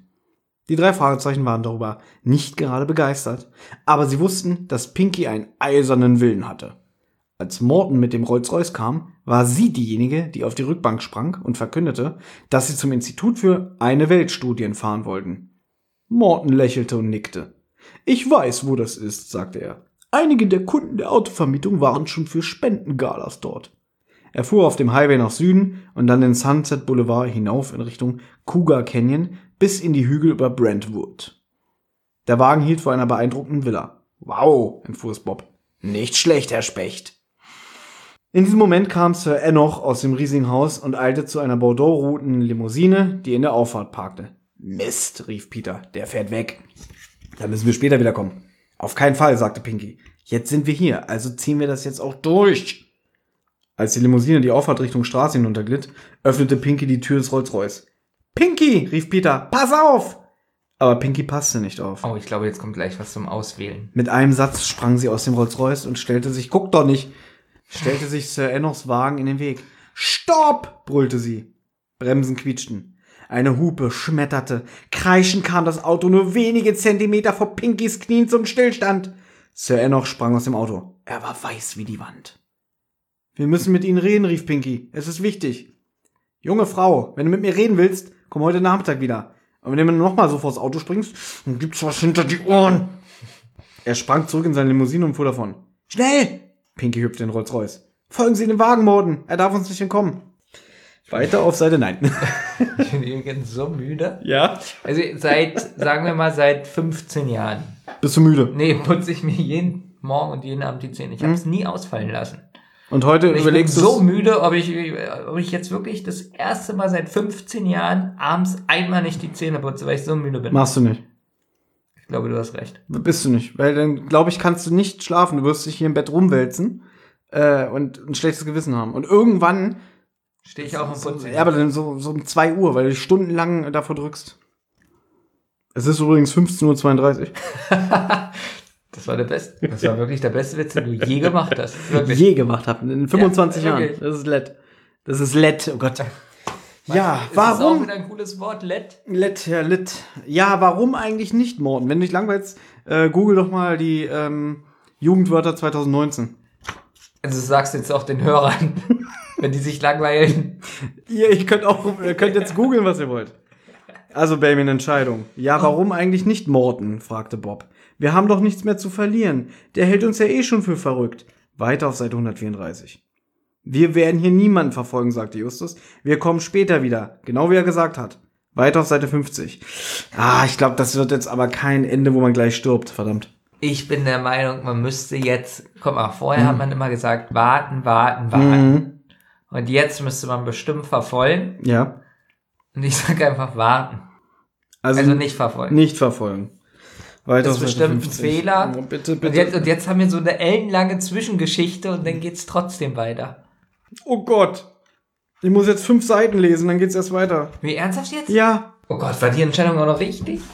Oh Gott, ich, ich, ich probiere mich zu beeilen. Sir Enoch Hillary war sehr freundlich, als Pinky und die drei Fragezeichen ihn am späten Nachmittag besuchten. Er führte sie in sein Büro und bat sie mit einer Handbewegung Platz zu nehmen. Es tut mir leid, dass ich heute Morgen so kurz angebunden war, sagte er. Ich war schon zu spät dran für einen Termin. Also, wie kann ich euch helfen? Wir sind auf der Suche nach Roy Jarrett, sagte Justus. Die Männer, die ihn entführt haben, wollen die Kali-Statue. Können Sie uns sagen, warum die Statue so wichtig ist? Nur wegen ihrer Geschichte, sagte Sir Enoch. Es handelt sich um die berühmt-berüchtigte Kali von Sinpur. Pinky und die drei Fragezeichen sahen ihn verständnislos an. Sinpur ist ein Dorf in Indien, sagte Sir Enoch. Alle Bewohner waren früher Anhänger von Kali. Sie errichteten einen besonderen Tempel für die grausame Göttin und viele von denen, die Kali dort anbeteten, waren das, was man noch heute im Englischen Thugs nennt. Thugs? T-H-U-G-S geschrieben, wiederholte Pinky. Also Mörder und Verbrecher. Ganz so einfach ist das nicht. In Indien war ein Zack das Mitglied eines teuflischen Geheimbundes und Kultes. Die Sacks glaubten, dass Kali sich nur mit Menschenopfern besänftigen ließe. Darum befielen sie Reisende. Soll ich den mit so einem lustigen, lispelnden Akzent versehen? Ja. Überfielen sie Reisende, raubten sie aus und erdrosselten sie dann. Das nannte man Thuggy. Ich möchte jetzt, dass jede Figur das hat. Diese fanatischen Mörder trieben bis ins 19. Jahrhundert hinein in ganz Indien ihr Unwesen. Aber in Sindpur gab es wegen der besonderen Verehrung für Kali eine erschreckende große Zahl von Thugs. Bob schluckte schwer. Gab es dann keine Polizei? Hat jemand versucht, diese Mörder zu stoppen? Doch, den Briten gelang das schließlich. Sie verhafteten alle Thugs, derer sie habhaft werden konnten. Das ist mir auch zu albern jetzt. Mindestens 300 von ihnen wurden hingerichtet. Auf einmal war es sehr ungesund, ein Zack zu sein. Der Kult starb aus und ist bis heute nicht wiederbelebt worden. Klingt wie so eine alte Noah Duck-Geschichte von Karl Barks. Ja. Und haben die Bewohner von Simpur versucht, die Statue loszuwerden, als es mit den Thugs ein Ende hatte? fragte Bob. Nein. Sie behielten die Statue und sie behielten ihren Tempel, aber sie waren nicht mehr so wild und grausam in ihrer religiösen Verehrung. Merkst du auch, wie schwer mir das fällt, einer Figur immer die gleiche Stimmfarbe zu verleihen? Ich kann das nicht. Also ich wollte jetzt gerade hier so prahlen, wie geil ich vorlese. Und ich wollte schon so sagen, hey Europa, ihr könnt es gerne hier für ein Hörbuch nehmen. Einige Jahre später gab es dann ein Erdbeben in der Nähe von Sinpur. Das Dorf wurde teilweise zerstört und eine Zeit lang von den Bewohnern aufgegeben. Damals besuchte zufällig ein Amerikaner namens Henry Mattas die Gegend. Er sah die Statue in dem verlassenen Tempel und war fasziniert. Die Statue sieht furchteinflößend aus mit ihren spitzen Zähnen und der Halskette aus Schädeln. Mattas nahm die Statue mit und brachte sie nach Amerika. Vor kurzem wurde der Nachlass von Mattas Enkelin verkauft. Die Statue war die ganze Zeit im Besitz der Familie geblieben, obwohl sich Sammler wiederholt darum bemüht hatten, sie zu kaufen. Der besondere Reiz der Statue liegt darin, dass sie auf so bemerkenswerte Art und Weise Zeugnis dafür ablegt, welch tödliche Folgen Fanatismus haben kann. Ich habe noch andere solcher Kultgegenstände hier im Institut, aber keiner weist eine so schillernde Vergangenheit auf wie die Statue der grausamen Göttin. Was ist denn mit Madame Bariana? fragte Justus. Warum will sie die Statue haben? Wie viele Seiten hast du jetzt gelesen? Zwei, es kommen noch drei. Sir Enoch schüttelte den Kopf. Wer findet das spannend? Ich find's ja selber scheiße. Ich dachte wirklich, du stirbst bei der ersten Entscheidung. Na okay, es kamen zwei oder drei Entscheidungen. Aber wir kommen jetzt auch nicht mehr aus der Nummer raus. Wenn wir jetzt abbrechen, sagen die Fans, seid ihr kacke. Nicht mal das könnt ihr durchziehen.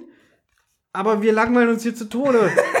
Was sollen wir denn jetzt machen, Die Mann? Frage ist, ich frage mich die ganze Zeit, wenn man jetzt wüsste, ob das jetzt noch jemand weiterhören will, aber wir werden das ja nicht hören. Also, Jetzt macht er sich hier schon bequem. Du brauchst noch eine Decke?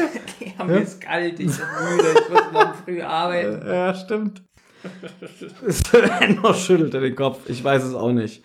Bariana ist ein wenig seltsam. Sie glaubt, dass man mit Hilfe der Pyramiden kosmische Energiequellen anzapfen kann. Ich kann überhaupt nicht mehr folgen. Und dass die Bewohner des untergegangenen Atlantis die ersten Raumfahrer waren. Ich versuche Leuten wie Bariana aus dem Weg zu gehen. Ich finde sie irgendwie beunruhigend. Justus überlegte. Was überlegt der denn da jetzt? Alter? Können die Männer, die Roy Jarrett entführt haben, zack sein? Ich weiß, sie sagten, der Kult sei nie wiederbelebt worden, aber, aber es ist schon seltsam, dass sie so verzweifelt versuchen, die Starter zu bekommen, nicht wahr? griff Sir Enoch Justus Gedanken auf.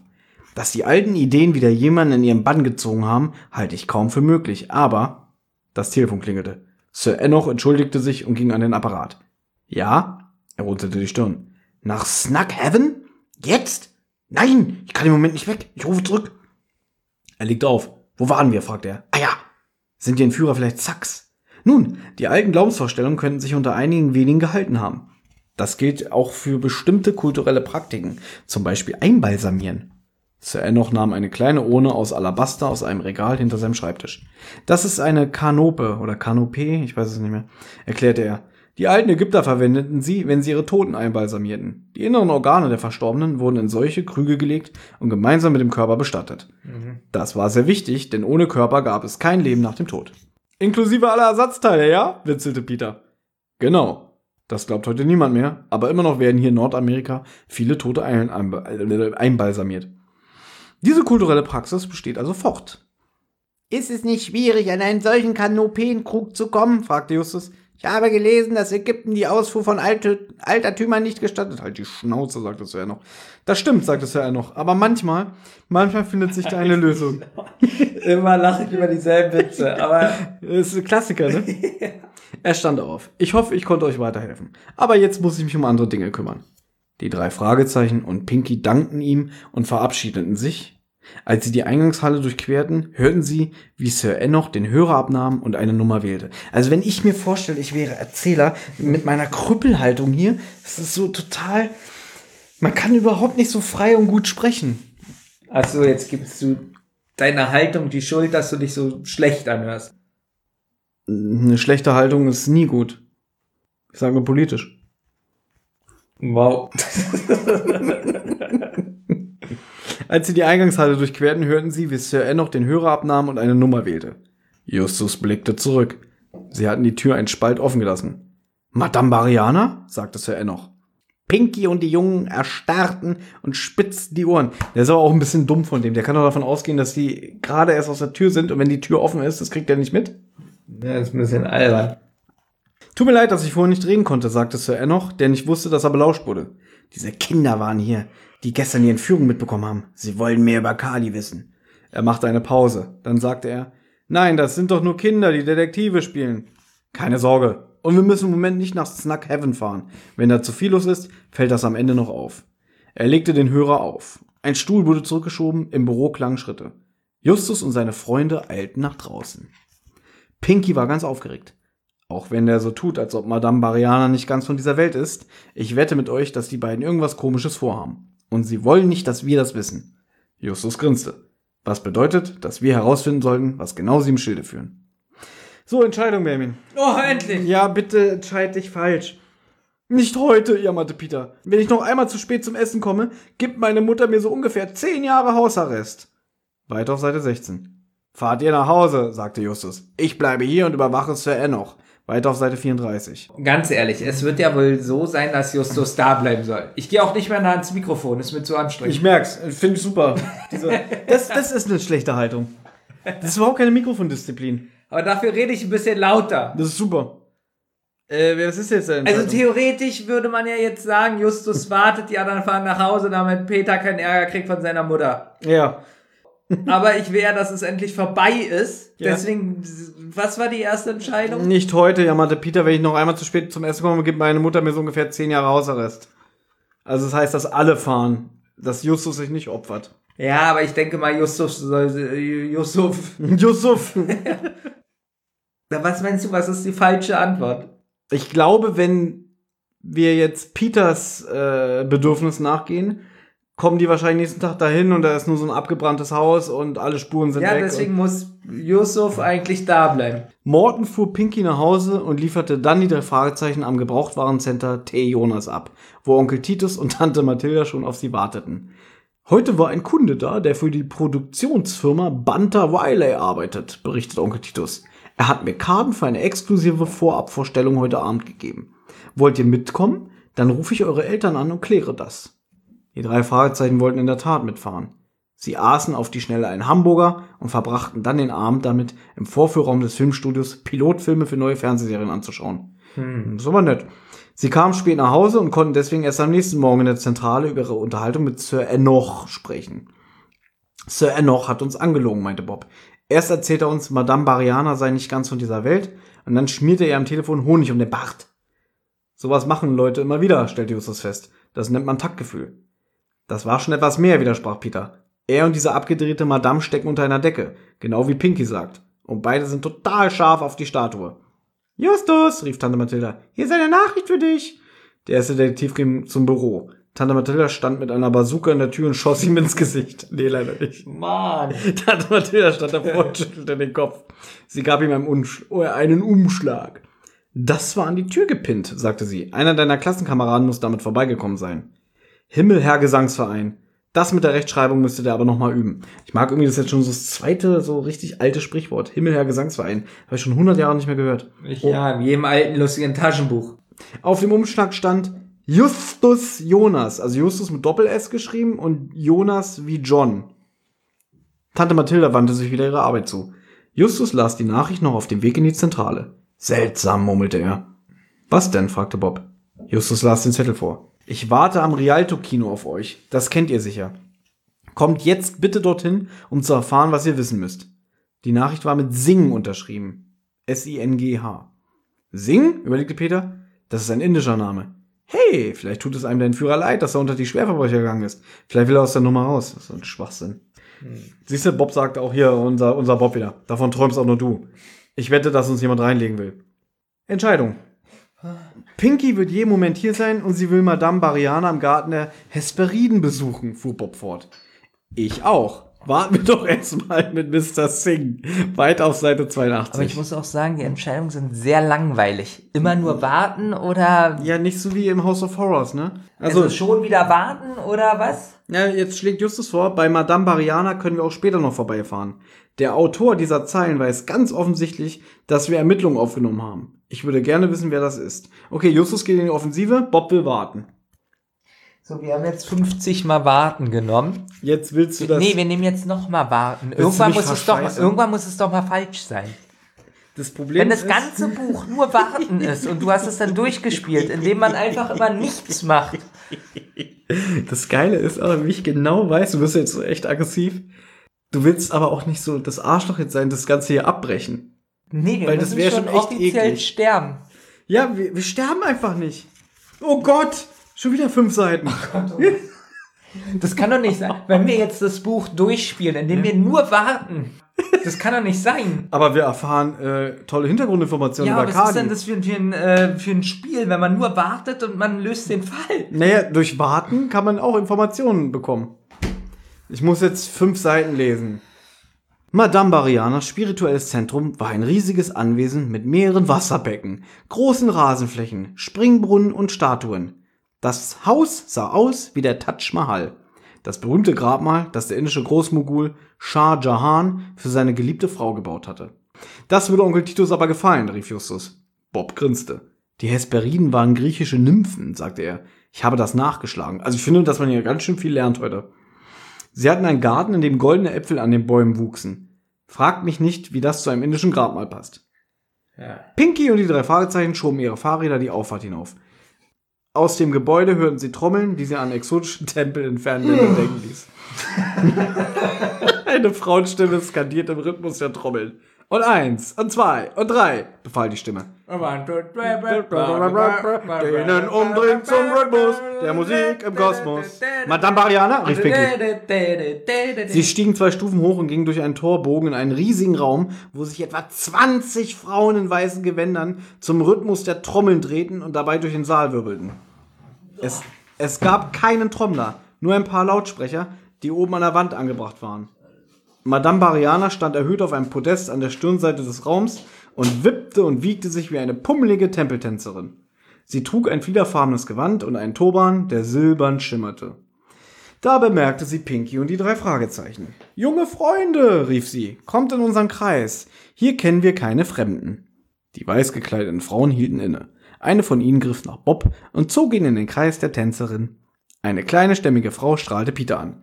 Er sprang ein Stück zurück und sie machte Anstalten, ihm nachzusetzen. Eine große, dünne Frau versuchte Justus zu packen. Nein, flehte Justus, bitte, ich kann nicht tanzen. Er versuchte ihr auszuweichen, aber dabei trat er mit einem Fuß auf den Saum ihres Gewands. Man hörte, wie der Stoff riss. Die Frau schrie auf und lief aus dem Saal, ihren Umhang fest umklammert, damit er nicht zu Boden fiel. Madame Mariana klatschte in die Hände. Elise! Sie winkte einer der Frauen zu sich. Könntest du bitte übernehmen? Ich muss mit unseren jungen Gästen hier sprechen. Elise war sehnig und um die 50 Jahre alt. Sie ging zum Podest und gab den Frauen von neuem Anweisungen. Der Tanz ging weiter. Madame Bariana führte Pinky und die drei Fragezeichen in ihr Büro. Überall türmten sich Papierstapel. Das Zimmer war vollgestopft mit Kunstgegenständen aus Jade. Das ist ja langweilig. Messing und Sandelholz. Das ist richtig langweilig. Ein Buddha lachte ihnen von einem Aktenschrank herunter zu. Ein bronzener Affe hockte auf einen Couchtisch. Also gut. Madame Bariana bat sie mit einer Handbewegung Platz zu nehmen. Ich erinnere mich an euch. Ihr wart auch bei Lois Murchison. Sie lächelte Pinky zu. Du bist die Tochter der Nachbarn. Pinky blickte finster zurück. Wir versuchen Miss Murchison zu helfen. Justus gab ihr eine Visitenkarte der drei Fragezeichen. Wir haben gedacht, dass sie vielleicht etwas über die Kali-Statue wissen. Etwas, das uns helfen könnte, die Entführer aufzuspüren. Sie wollten doch die grausame Göttin kaufen. Genau wie Sir Enoch Hillary auch. Wer könnte sonst noch Interesse an der Statue haben? Und wer weiß vielleicht, dass Lois Murchison sie hat? Madame Bariana zuckte mit den Schultern. Es waren viele Leute bei der Haushaltsauflösung. Ganz normale Leute, ich kannte die nicht. Und natürlich war Sir Enoch da, der so wichtig tut mit seinem kleinen Museum. So forsch und so handfest. Aber für kosmische Schwingungen ist er völlig taub. Sie lehnte sich zurück. Sir Enoch ist hinter der Göttin her, weil sie ein Kuriosum ist. Kuriosum. Wie ein fremdartiger Käfer. Mich zieht es zur Kali-Statue, weil sie jahrhundertelang verehrt worden ist. Was für eine Macht in dieser kleinen Figur stecken muss. Böse Mächte? Sie lächelte. Was ist böse? Ist der Tod böse? Kali bringt den Tod. Aber endet nicht alles Leben mit dem Tod? Und alles Leben entsteht neu aus dem Tod. Das Böse gibt es nicht. Das Universum dreht sich einfach weiter. Wenn wir das verstanden haben, können wir keine Angst mehr haben. Die Hindus wissen um diese Zusammenhänge schon seit vielen Jahrhunderten. Also auch die Leute, die Lois Neffen entführt haben, wollte Pinky wissen. Die wissen, dass es nichts Böses gibt, was sie nicht sagen. Ach so, diese Männer, Madame Bariana schüttelte den Kopf. Sie zwingen andere nach ihrem Willen zu handeln. Sie sind gewalttätig. Möglicherweise verstehen sie da etwas falsch. Aber ich habe keine Ahnung, warum sie so handeln. Vielleicht sind sie einfach Anhänger der Göttin. Es gibt ein Café in East Los Angeles, wo sich Leute treffen, die aus Indien stammen, um gemeinsam Tee zu trinken und sich zu unterhalten. Ihr könntet hinfahren und herausfinden, wer in letzter Zeit aus Indien hergekommen ist. Wie heißt der Laden? fragte Justus. Shadow of the Moon. Ich weiß aber nicht mehr, wo das genau ist. Steht bestimmt im Telefonbuch. Justus erinnerte sich an das Telefongespräch zwischen Sir Enoch und Madame Bariana. Sir Enoch hatte einen Ort namens Snug Heaven erwähnt. Sollte Justus sie jetzt danach fragen? Lieber nicht. Dann wäre ihr klar, dass er einen Komplott zwischen den beiden witterte, und sie würde sich fragen, was die drei Fragezeichen sonst noch wüssten. Madame Bariana brachte sie nach draußen. Sie schwangen sich auf ihre Fahrräder. Als sie außer Sichtweite des Gartens der Hesperiden waren, hielten sie an. Nichts als heiße Luft, schnaubte Pinky. Und sie tut so, als ob sie Sir Enoch irgendein langweiliger alter Knacker ist, mit dem sie nichts zu tun haben will. Das nehme ich ihr beim besten Willen nicht ab. Was ist jetzt mit diesem Laden, wo sich die ganzen Leute aus Indien treffen? Meint ihr, den gibt's wirklich? Den hat sie sich bestimmt ausgedacht, um uns auf eine falsche Fährte zu locken, vermutete Bob. Ja, es kommt jetzt eine Entscheidung. Aber wozu gab Pinky zu bedenken? Ich wüsste nicht, dass wir überhaupt auf einer Fährte sind. Wir wissen doch eigentlich gar nichts. Kommt. Wollen wir warten? Nee, Pinky sagt, wir fahren zu diesem indischen Café. Oh, Achtung, finde ich okay, sagte Peter. Was haben wir denn zu verlieren? Lasst uns zuallererst mal von der Tankstelle unten an der Hauptstraße bei Lois anrufen, schlug Justus vor. Vielleicht haben die Entführer sich inzwischen gemeldet. Weiter auf Seite 10. So. Was ist jetzt? Komm noch mal ins Mikro, du kannst nicht da unten. Der hockt dir, der liegt unterm Tisch, Leute. Wirklich. Ich weiß ja, das Ich bin so müde. ja, ich, So, was ist? Also, Also entweder da anrufen. entweder die zum Café fahren oder äh, bei der Lois anrufen, fragen, ob die Entführer sich gemeldet haben. Ganz ehrlich, kann man in dem Buch sterben? Ich habe so ein bisschen das Gefühl. Irgendwie finde ich das Verarsche, oder? Aber ich glaube mich mal zu erinnern, dass das Buch von allen, ähm, Geliebt wird, oder? nee, was? von allen Büchern, wo man sich entscheiden kann, das ist, wo man am meisten erfährt, ohne zu sterben. Habe ich, glaube ich, irgendwo mal gelesen. Toll. Also, ins Café gehen oder anrufen? Was sagst du? Wenn Sie jetzt anrufen, kriegen Sie Informationen. Ja. Also langweilig. Aber wenn Sie jetzt zu den Café fahren, kriegen Sie auch Informationen. Ja, aber was ist spannender, im Café Informationen zu bekommen oder am Telefon? naja, vielleicht ja. haben sich ja die Entführer gemeldet. Das wäre doch auch spannend. Ah, gut, Sie rufen an. Wird nicht fünf sein. Ich glaube, wir haben wirklich schon das Buch zum Drittel durch. Toll. So, oh, das ist ein kurzer Absatz. Auf der Küstenstraße brauste der Verkehr. Justus stand an der Ecke der Tankstelle und kramte in seinen Taschen nach Kleingeld. Pinky wirkte ungeduldig. Kannst du überhaupt was verstehen, wenn Lois drangeht? fragte sie den ersten Detektiv. Justus nickte. Er fand zwei 10-Cent-Stücke, warf sie ein und wählte die Nummer von Lois. Er hörte den Freiton, aber mit dem Verkehrslärm im Hintergrund war das Klingeln kaum auszumachen. Entscheidung. Entschlossen steckte er sich einen Finger ins Ohr, um den Straßenlärm zu dämpfen. Weit auf, Sache, weit auf Seite 98. Justus knallte den Hörer auf die Gabel. Hier ist es viel zu laut. Komm, wir radeln zum Marketing King Supermarkt vorn bei den Landungsbrücken. Wie nach Hamburg jetzt oder was? Da gibt es Telefon im Laden. Also Finger ins Ohr stecken oder Jetzt ist aber die Chance zu sterben sehr hoch. Wir wollen ja sterben, das ist ja das Problem. Finger ins Ohr Weil, stecken. pass auf, wenn er sich den Finger ins Ohr steckt, kann trotzdem sein, dass er falsche Informationen kriegt und sie radeln vielleicht eine Schlucht runter. Nee, ich kann mir vorstellen, er steckt sich das Finger, äh, einen Finger Ja. ins Ohr, Hm? ja, Ja, und dann hört er nicht, dass ihn jemand von hinten angreift. Ich glaube, Finger ins Ohr ist jetzt wirklich eine große Chance zu sterben, würde Ja. ich auch sagen. Wir nehmen Finger ins Ohr, oder? Ja. Geil. Gleich nach Hause. Und Geil. jetzt 20 Seiten. Das kann sogar sein. Beim vierten Klingeln ging Miss Jarrett ans Telefon. Hallo, fragte sie, wer ist denn dran? Er hat trotzdem aufgelegt, oder was? Er hat's ja nochmal probiert, glaube ich. Oh. Weiß ich nicht mehr, müsste ich zurückgehen. Nee. Könnte ich bitte mit Lois sprechen, brüllte Justus über den Lärm des Highway hinweg. Was? Lois, ist sie da? Es schepperte, als Mrs. Jarrett das Telefon fallen ließ. Lois ging dran. Wer spricht da? Hier ist Justus Jonas. Haben Sie von den Entführern gehört? Ach, du bist es, Justus. Ja, die haben angerufen, aber nur gesagt, dass ich mich bereithalten soll. Ich glaube, die versuchen einfach, mich nervös zu machen. Also für ein Opfer von einem Entführungsfall bin ich ein bisschen zu fröhlich, oder? Hm. Mhm. Als ob ich nicht schon nervös genug wäre. Die meinten, es müsste dann alles ganz schnell gehen, sonst Exitus. Haben Sie das Inspektor Reynolds gemeldet? Bestimmt nicht. Das war Mrs. Jarrett, die das Gespräch offenbar in einem Nebenanschluss verfolgte. Das wird sie auch nicht tun. Diese Ungeheuer haben gesagt, dass es um Roy geschehen ist, wenn wir die Polizei einschalten. Okay, sagte Justus. Wir sind gleich da. Er legte auf. Und? rief Pinky ungeduldig. Die Entführer haben angerufen, berichtete Justus. Aber sie haben ihr nicht wirklich Anweisungen gegeben. Sie meinten nur, wenn sie sich wieder melden, müsse alles ganz schnell gehen. Sonst Exitus. Exitus? Peter runzelte die Stirn. Was bedeutet denn das? Einen Kopf kürzer machen, in die ewigen Jagdgründe eingehen. Pinky schien sich fast für das Thema zu begeistern. Das sagen Ärzte so. Nicht einfach tot, sondern Exitus. Bei denen ist doch immer alles auf Latein. Guckt ihr denn keine Arztserien im Fernsehen? Exitus? Bob runzelte die Stirn. Und sowas sagen indische Kidnapper? Vielleicht gucken auch indische Kidnapper-Fernsehen, gab Pinky zu bedenken. Oder einer von ihnen arbeitet im Krankenhaus, schlug Peter vor. Oder, oder das sind gar keine Inder, rief Justus. Natürlich, wie konnte ich nur so dumm sein? Der ganze zeitliche Ablauf hat nicht gepasst. Das hätte mir schon beim Auto klar sein müssen. Die anderen starrten ihn verständnislos an. Begreift ihr denn nicht? fragte Justus. Die haben eine falsche Spur gelegt. Erinnert ihr euch noch an den ersten Anruf, der Lois bekommen hat? Ich lache jetzt nur, weil Benjamin schläft schon. Direkt nach der Entführung? Das war doch nicht einmal fünf Minuten, nachdem diese Typen mit dem Cadillac davongerast sind, richtig? Das kommt hin, bestätigte Bob. Nochmal zehn Minuten später gab es diesen Unfall in Santa Monica. Der Lastwagen, der in der ganzen Stadt lebende Hühner verteilt hat. Das sind insgesamt 15 Minuten, höchstens 20. Kann das Auto der Entführer so schnell in Santa Monica sein, wenn sie unterwegs auch noch irgendwo anhalten und warten müssen, während Roy telefoniert?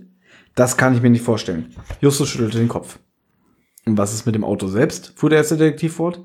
Wenn ihr ein Verbrechen begehen wolltet, würdet ihr euch dann einen fliederfarbenen Cadillac als Fluchtfahrzeug aussuchen? Ein Auto mit Stierhörnern auf der Motorhaube? Oder würdet ihr euch nicht eher für einen stinknormalen, unauffälligen Ford oder Chevrolet entscheiden? Justus Augen funkelten. Fahrt ihr schon mal vor zu Lois, bat er. Vielleicht braucht sie Hilfe. Und lasst nicht zu, dass sie die Statue an den Entführer übergibt, bevor ich mich wieder gemeldet habe. Ich möchte da noch was überprüfen. Pinky versuchte, mehr aus Justus herauszubekommen, aber Peter und Bob drängten sie loszufahren. Justus sah ihn nach. Dann radelte er zum Gebrauchtwarencenter T. Jonas, wo er Kenneth, einen der beiden irischen Angestellten, überredete, mit ihm im Lastwagen den Highway vom Cresta Blanca Way in Richtung Santa Monica entlang zu fahren.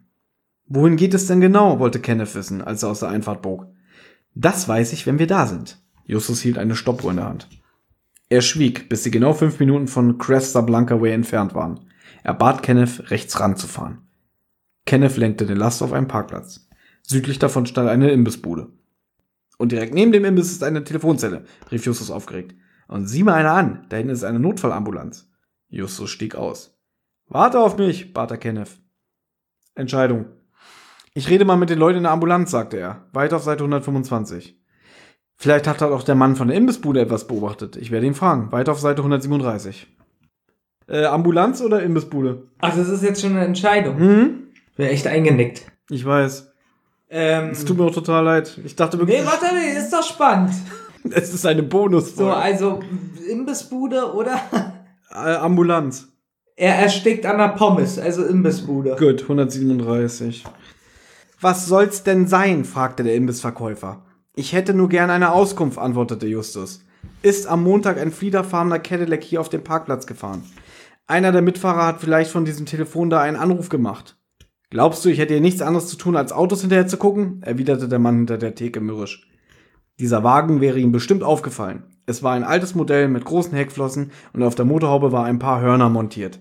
Ach so, sagte der Mann. Einer von diesen aufgebrezelten Cowboys, ja? Strass und das volle Programm? Die sind doch alle durchgeknallt. Gehören nach Snackhaven. Snackhaven? Ach, Snackhaven heißt es, nicht Heaven. Justus atmete tief ein. Das war der Name, den Sir Enoch in seinem Telefonat mit Madame Bariana erwähnt hatte. Du hast noch nie von Snackhaven gehört? lachte der Mann. Klar, dafür bist du zu jung. Ist die Klapsmühle gegenüber, schon ewig zu. Den rutscht der Hügel unterm Hintern weg. Deswegen ist er jetzt alles wegen Einsturzgefahr abgesperrt. Justus drehte sich um und sah eine Gruppe schäbiger Gebäude am Hang auf der anderen Seite des Highways. Eine verlassene Nervenklinik, der ideale Ort, um ein Entführungsopfer zu verstecken. Falls einer der Entführer der Notfallambulanz auf dieser Straßenseite arbeitete, wüsste er auch über die verlassene Klinik gegenüber Bescheid und über das Telefon direkt an der Straße. Justus bedankte sich beim Verkäufer und überquerte den Highway, weiter auf Seite 14. No. Das Wirklich, er ist Pommes. Wir spielen es durch. Wir spielen es wirklich Das ist traurig. Justus ging durch das Tor und dann die Auffahrt zum ersten Krankenhausgebäude hoch. Am Vordereingang hielt er inne und lauschte. Stille.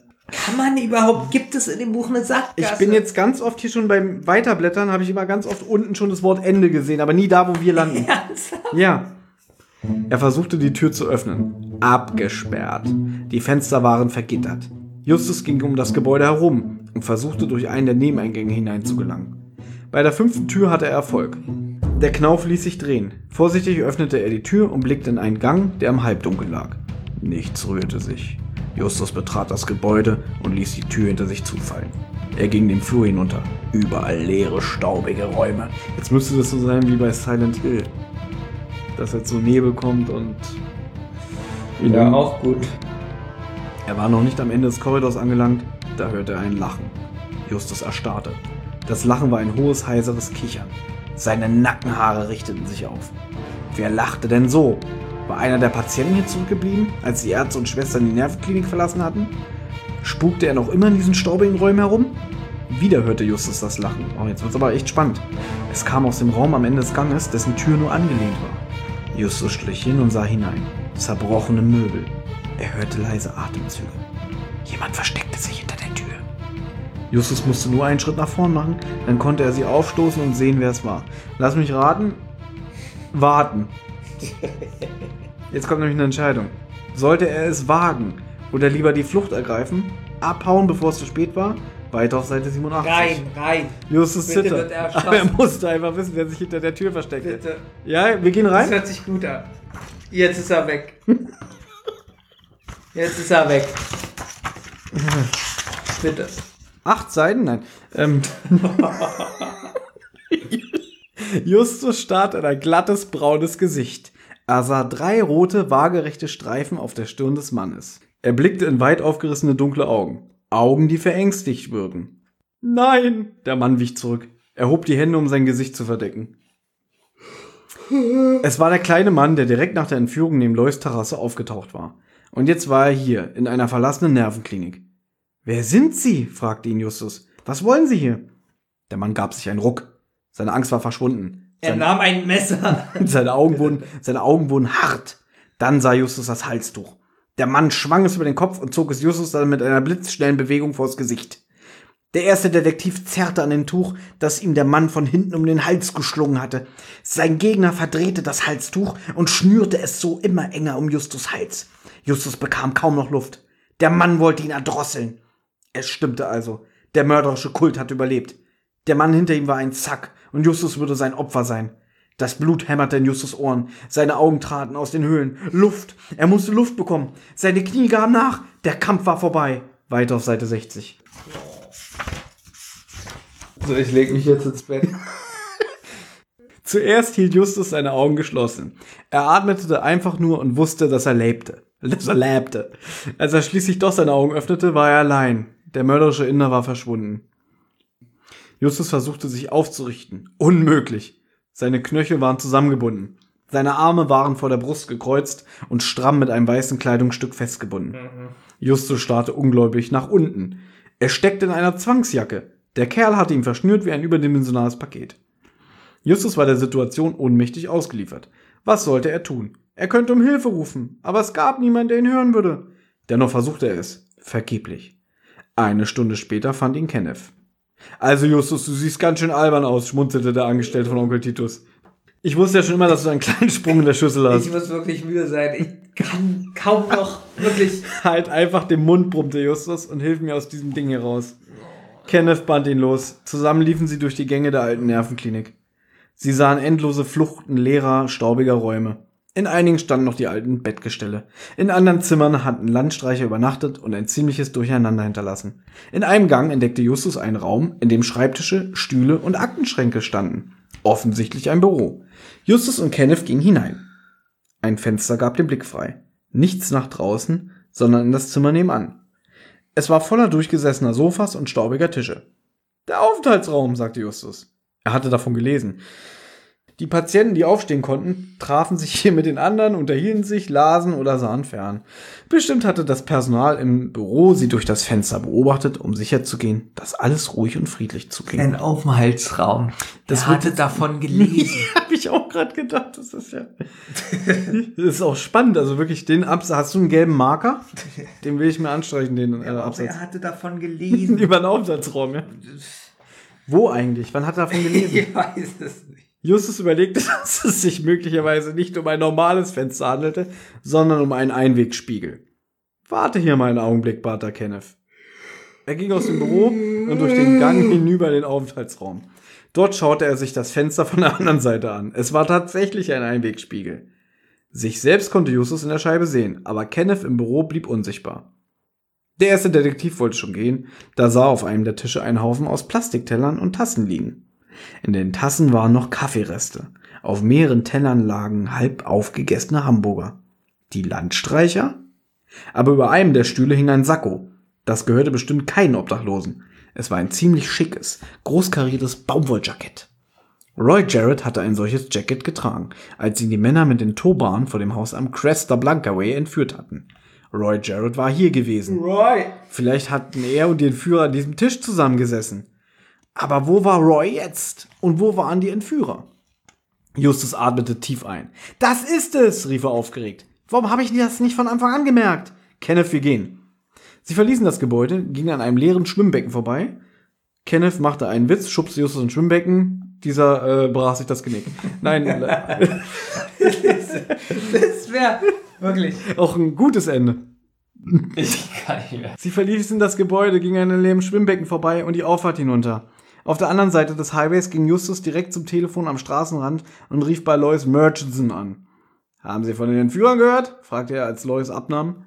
Ich soll die Statue zur Strandpromenade in Ventura bringen, berichtete sie. Um 8 Uhr. Ich soll sie auf eine Bank in der Nähe des Hotels stellen und dann wieder nach Hause fahren. Ich weiß, wo Roy ist, sagte Justus. Zumindest weiß ich, wo er dann sein wird.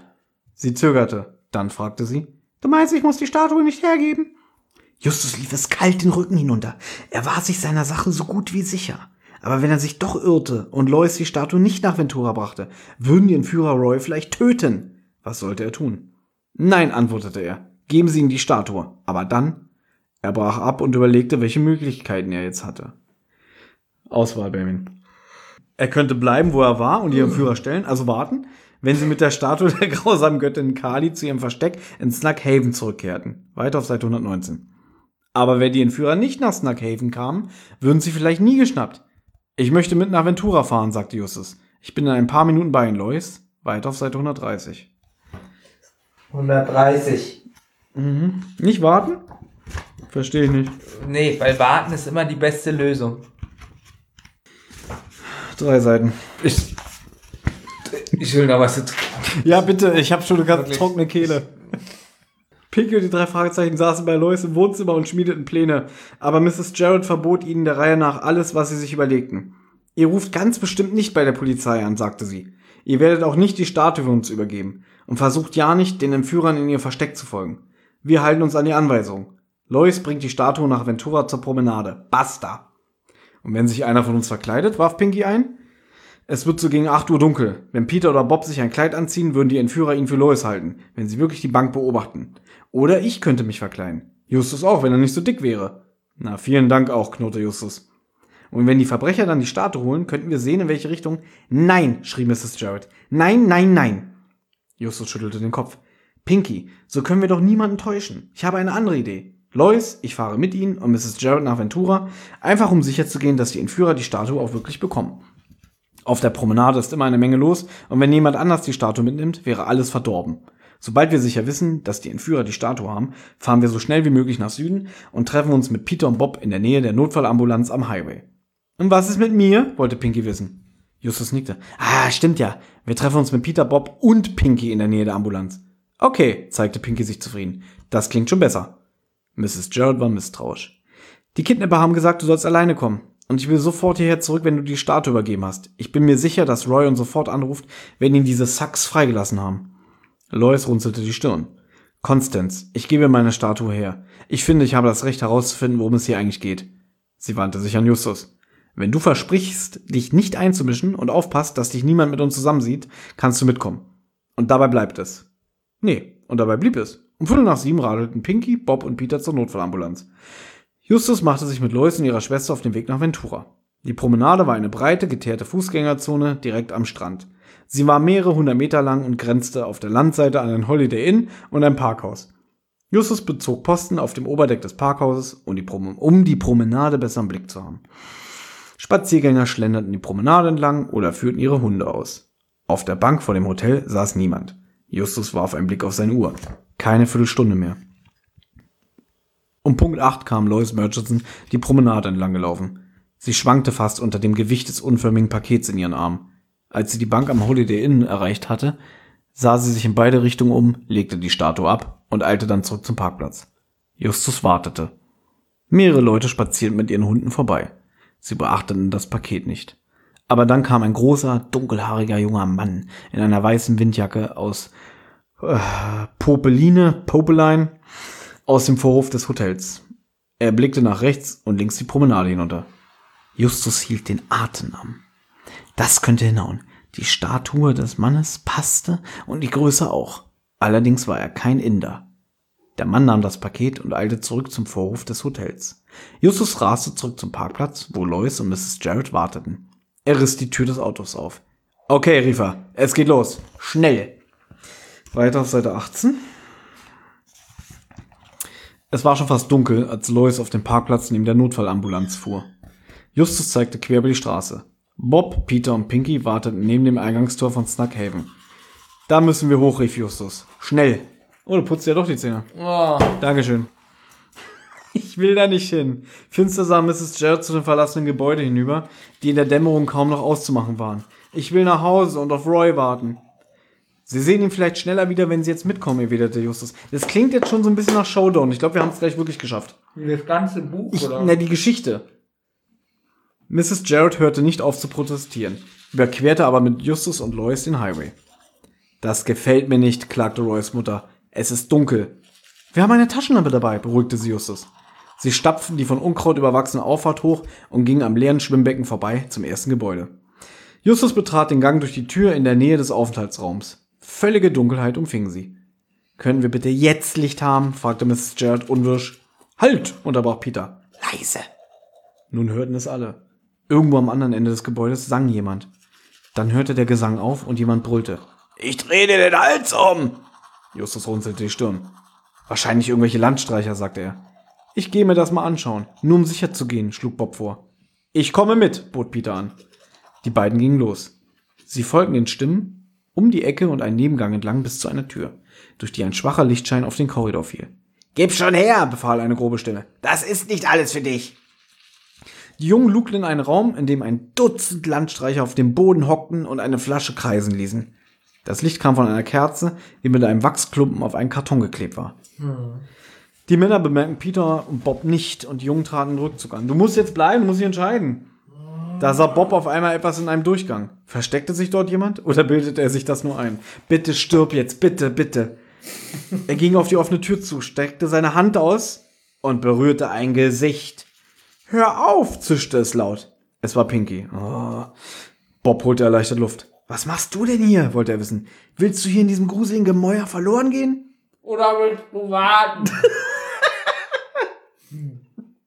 So, Entscheidung. Bob packte Pinky am Arm und zog sie zurück in den Hauptgang. Weiter auf 81. Lass mich los, forderte Pinky. Ich möchte mir da erst noch was angucken. Ich komme gleich nach. Weiter auf Seite 30. Quatsch an und stirb. Pinky wartete, bis Peter und Bob zurück zum Aufenthaltsraum getapst waren. Dann, sie, dann lief sie auf Zehenspitzen an dem Raum vorbei, in dem die Landstreicher die Flasche kreisen ließen. Danach kamen noch mehr Türen. Aus dieser Richtung hatte sie ein Geräusch gehört und wollte der Sache selbst nachgehen. Einige Türen waren geschlossen. Pinky rührte sie nicht an, sondern schlich weiter, bis sie zur letzten Tür kam. Sie stand offen. Pinky hörte eine leichte Bewegung. Jemand war im Raum. Ein Schauer lief über den Rücken. Fast hätte sie sich umgedreht und wäre zu Lois und den Jungen zurückgelaufen. Aber wenn sie jetzt weglief, wäre derjenige, der sich dort im Dunkeln versteckte, vielleicht längst auf und davon, bis sie mit dem anderen zurückkam. Und die Jungen würden sie auslachen. Sie würden sie für einen Feigling halten, der sich Sachen einbildete. Pinky machte einen Schritt in die bedrohliche Dunkelheit des letzten Raums hinein. Ist da, ist da jemand? fragte sie. Mehr als ein kratziges Flüstern brachte sie nicht zustande. Pinky, rief Lois vom anderen Ende des Ganges. Pinky, wo bist du? Pinky wollte gerade antworten, da legte sich eine Hand über ihren Mund und ein Arm über ihren Brustkorb. Ein Arm, der fest zudrückte und ihr schier den Atem raubte. Pinky, riefen die Jungen. Hey Pinky, wo bist du? Pinky konnte nicht antworten. Weiter auf Seite 74. Welby, ich habe gute Nachrichten. Ja. Du darfst gleich schlafen. Ja. Pinky wurde, warte mal, dafür gebe ich mir jetzt extra Mühe. Gut. Pinky wurde zu Boden geworfen. Sie rollte zur Seite. Die Person, die sie gepackt hatte, hastete zur Tür. Aber da blitzte das Licht von Justus Taschenlampe auf und Lois und die drei Fragezeichen waren zur Stelle. Pinky nahm alles nur verschwommen wahr. Den kleinen Mann mit den roten Streifen auf der Stirn, der in einer Ecke kauerte, mit Augen wie tiefe schwarze Höhlen. Pinky erkannte ihn. Es war der Inder, der sich neben der Terrasse versteckt hatte, als Roy entführt worden war. Hey, schaut mal, rief Peter, als er in den Raum gestürzt kam. Da ist dieser Typ wieder.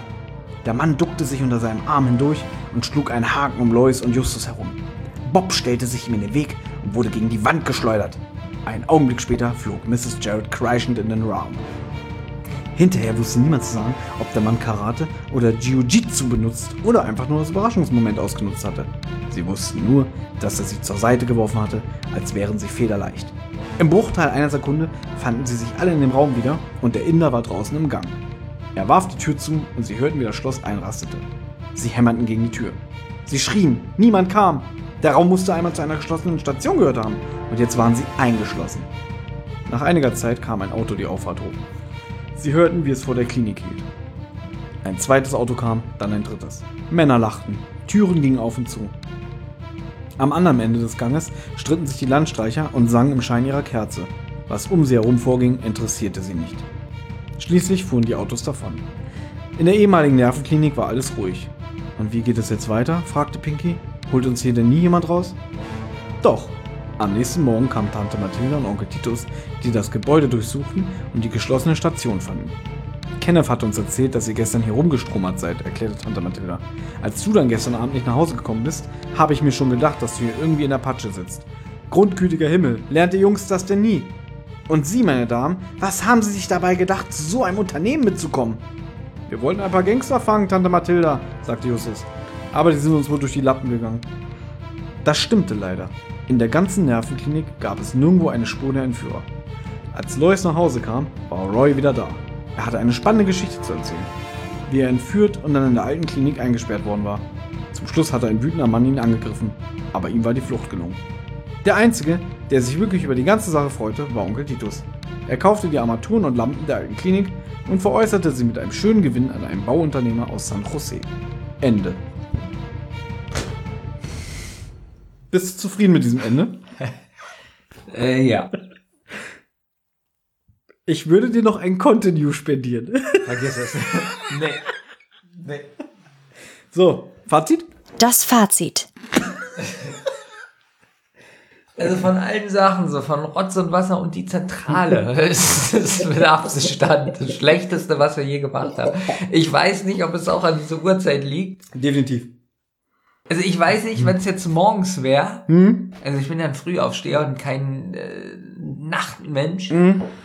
ob mir die Geschichte besser gefallen hätte. Ich glaube nicht wirklich. Ich fand das Diese jetzt. ganzen Namen, also diese ganzen Namen. Und äh, ich konnte die Handlung schon nach zwei Sätzen nicht mehr folgen.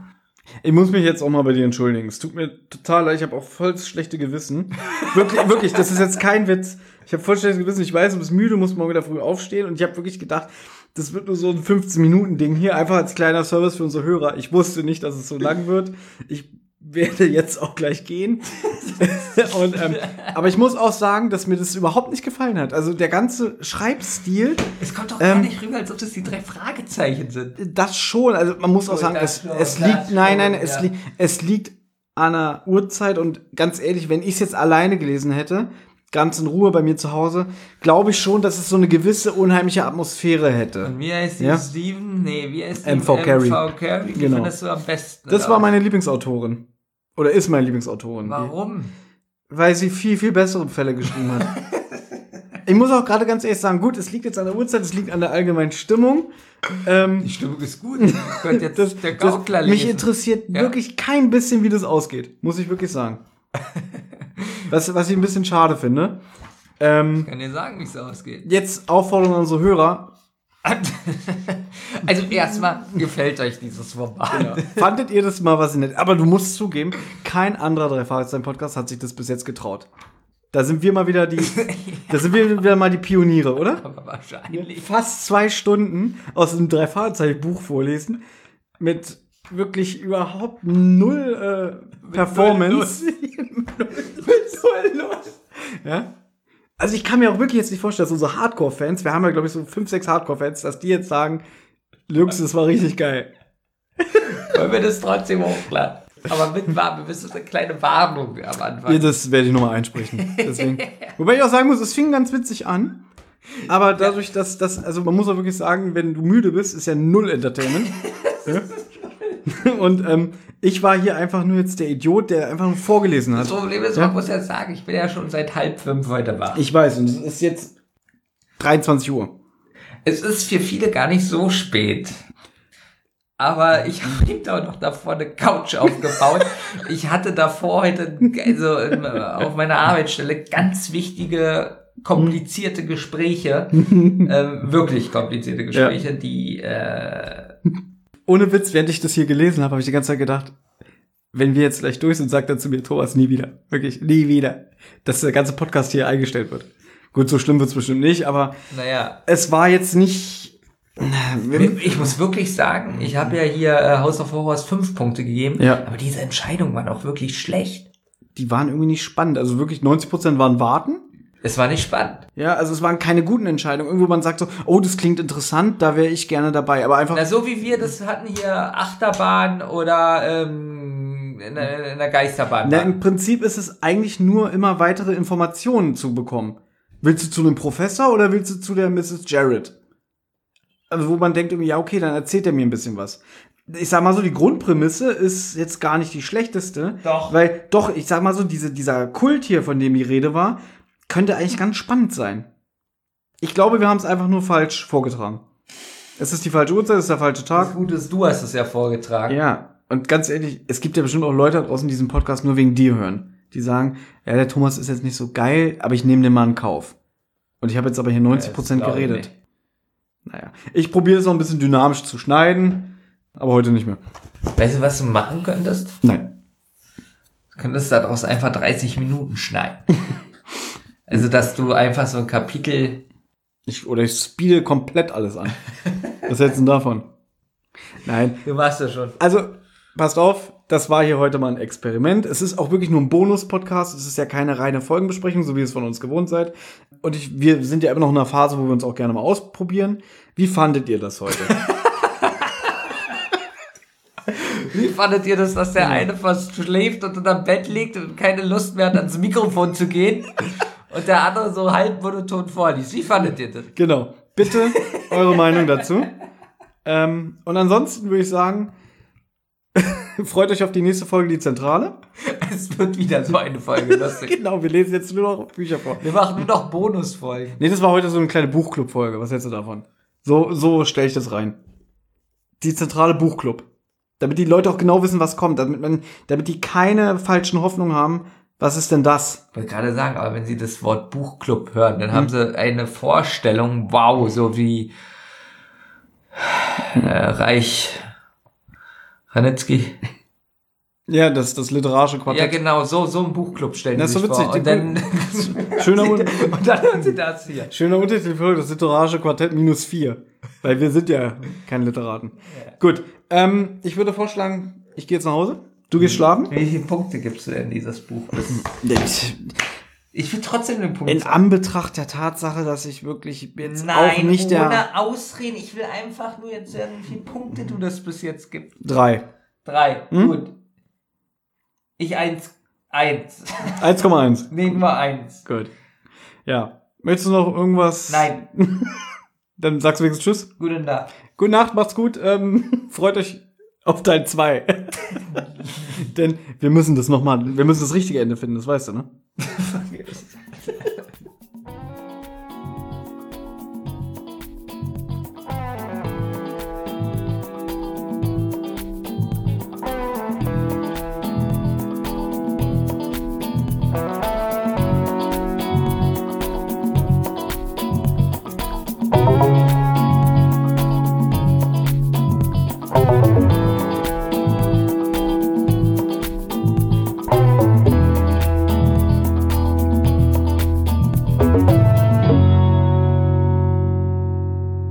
Ihr habt Anregungen, Lob oder Kritik? Dann meldet euch zum Beispiel über Twitter.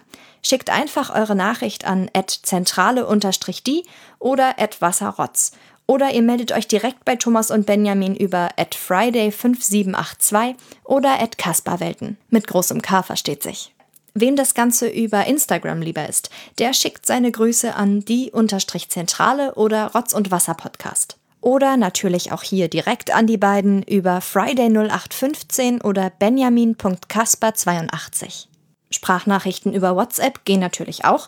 Die schickt ihr an 0152 0240 9380. Und wer sich das jetzt alles nicht merken konnte und keine Lust hat zurückzuspulen, der kann auch einfach auf der Homepage rotz und wasser-podcast.de vorbeischauen. Dort findet ihr alle Folgen beider Podcasts und könnt auch dort ein paar Grüße hinterlassen.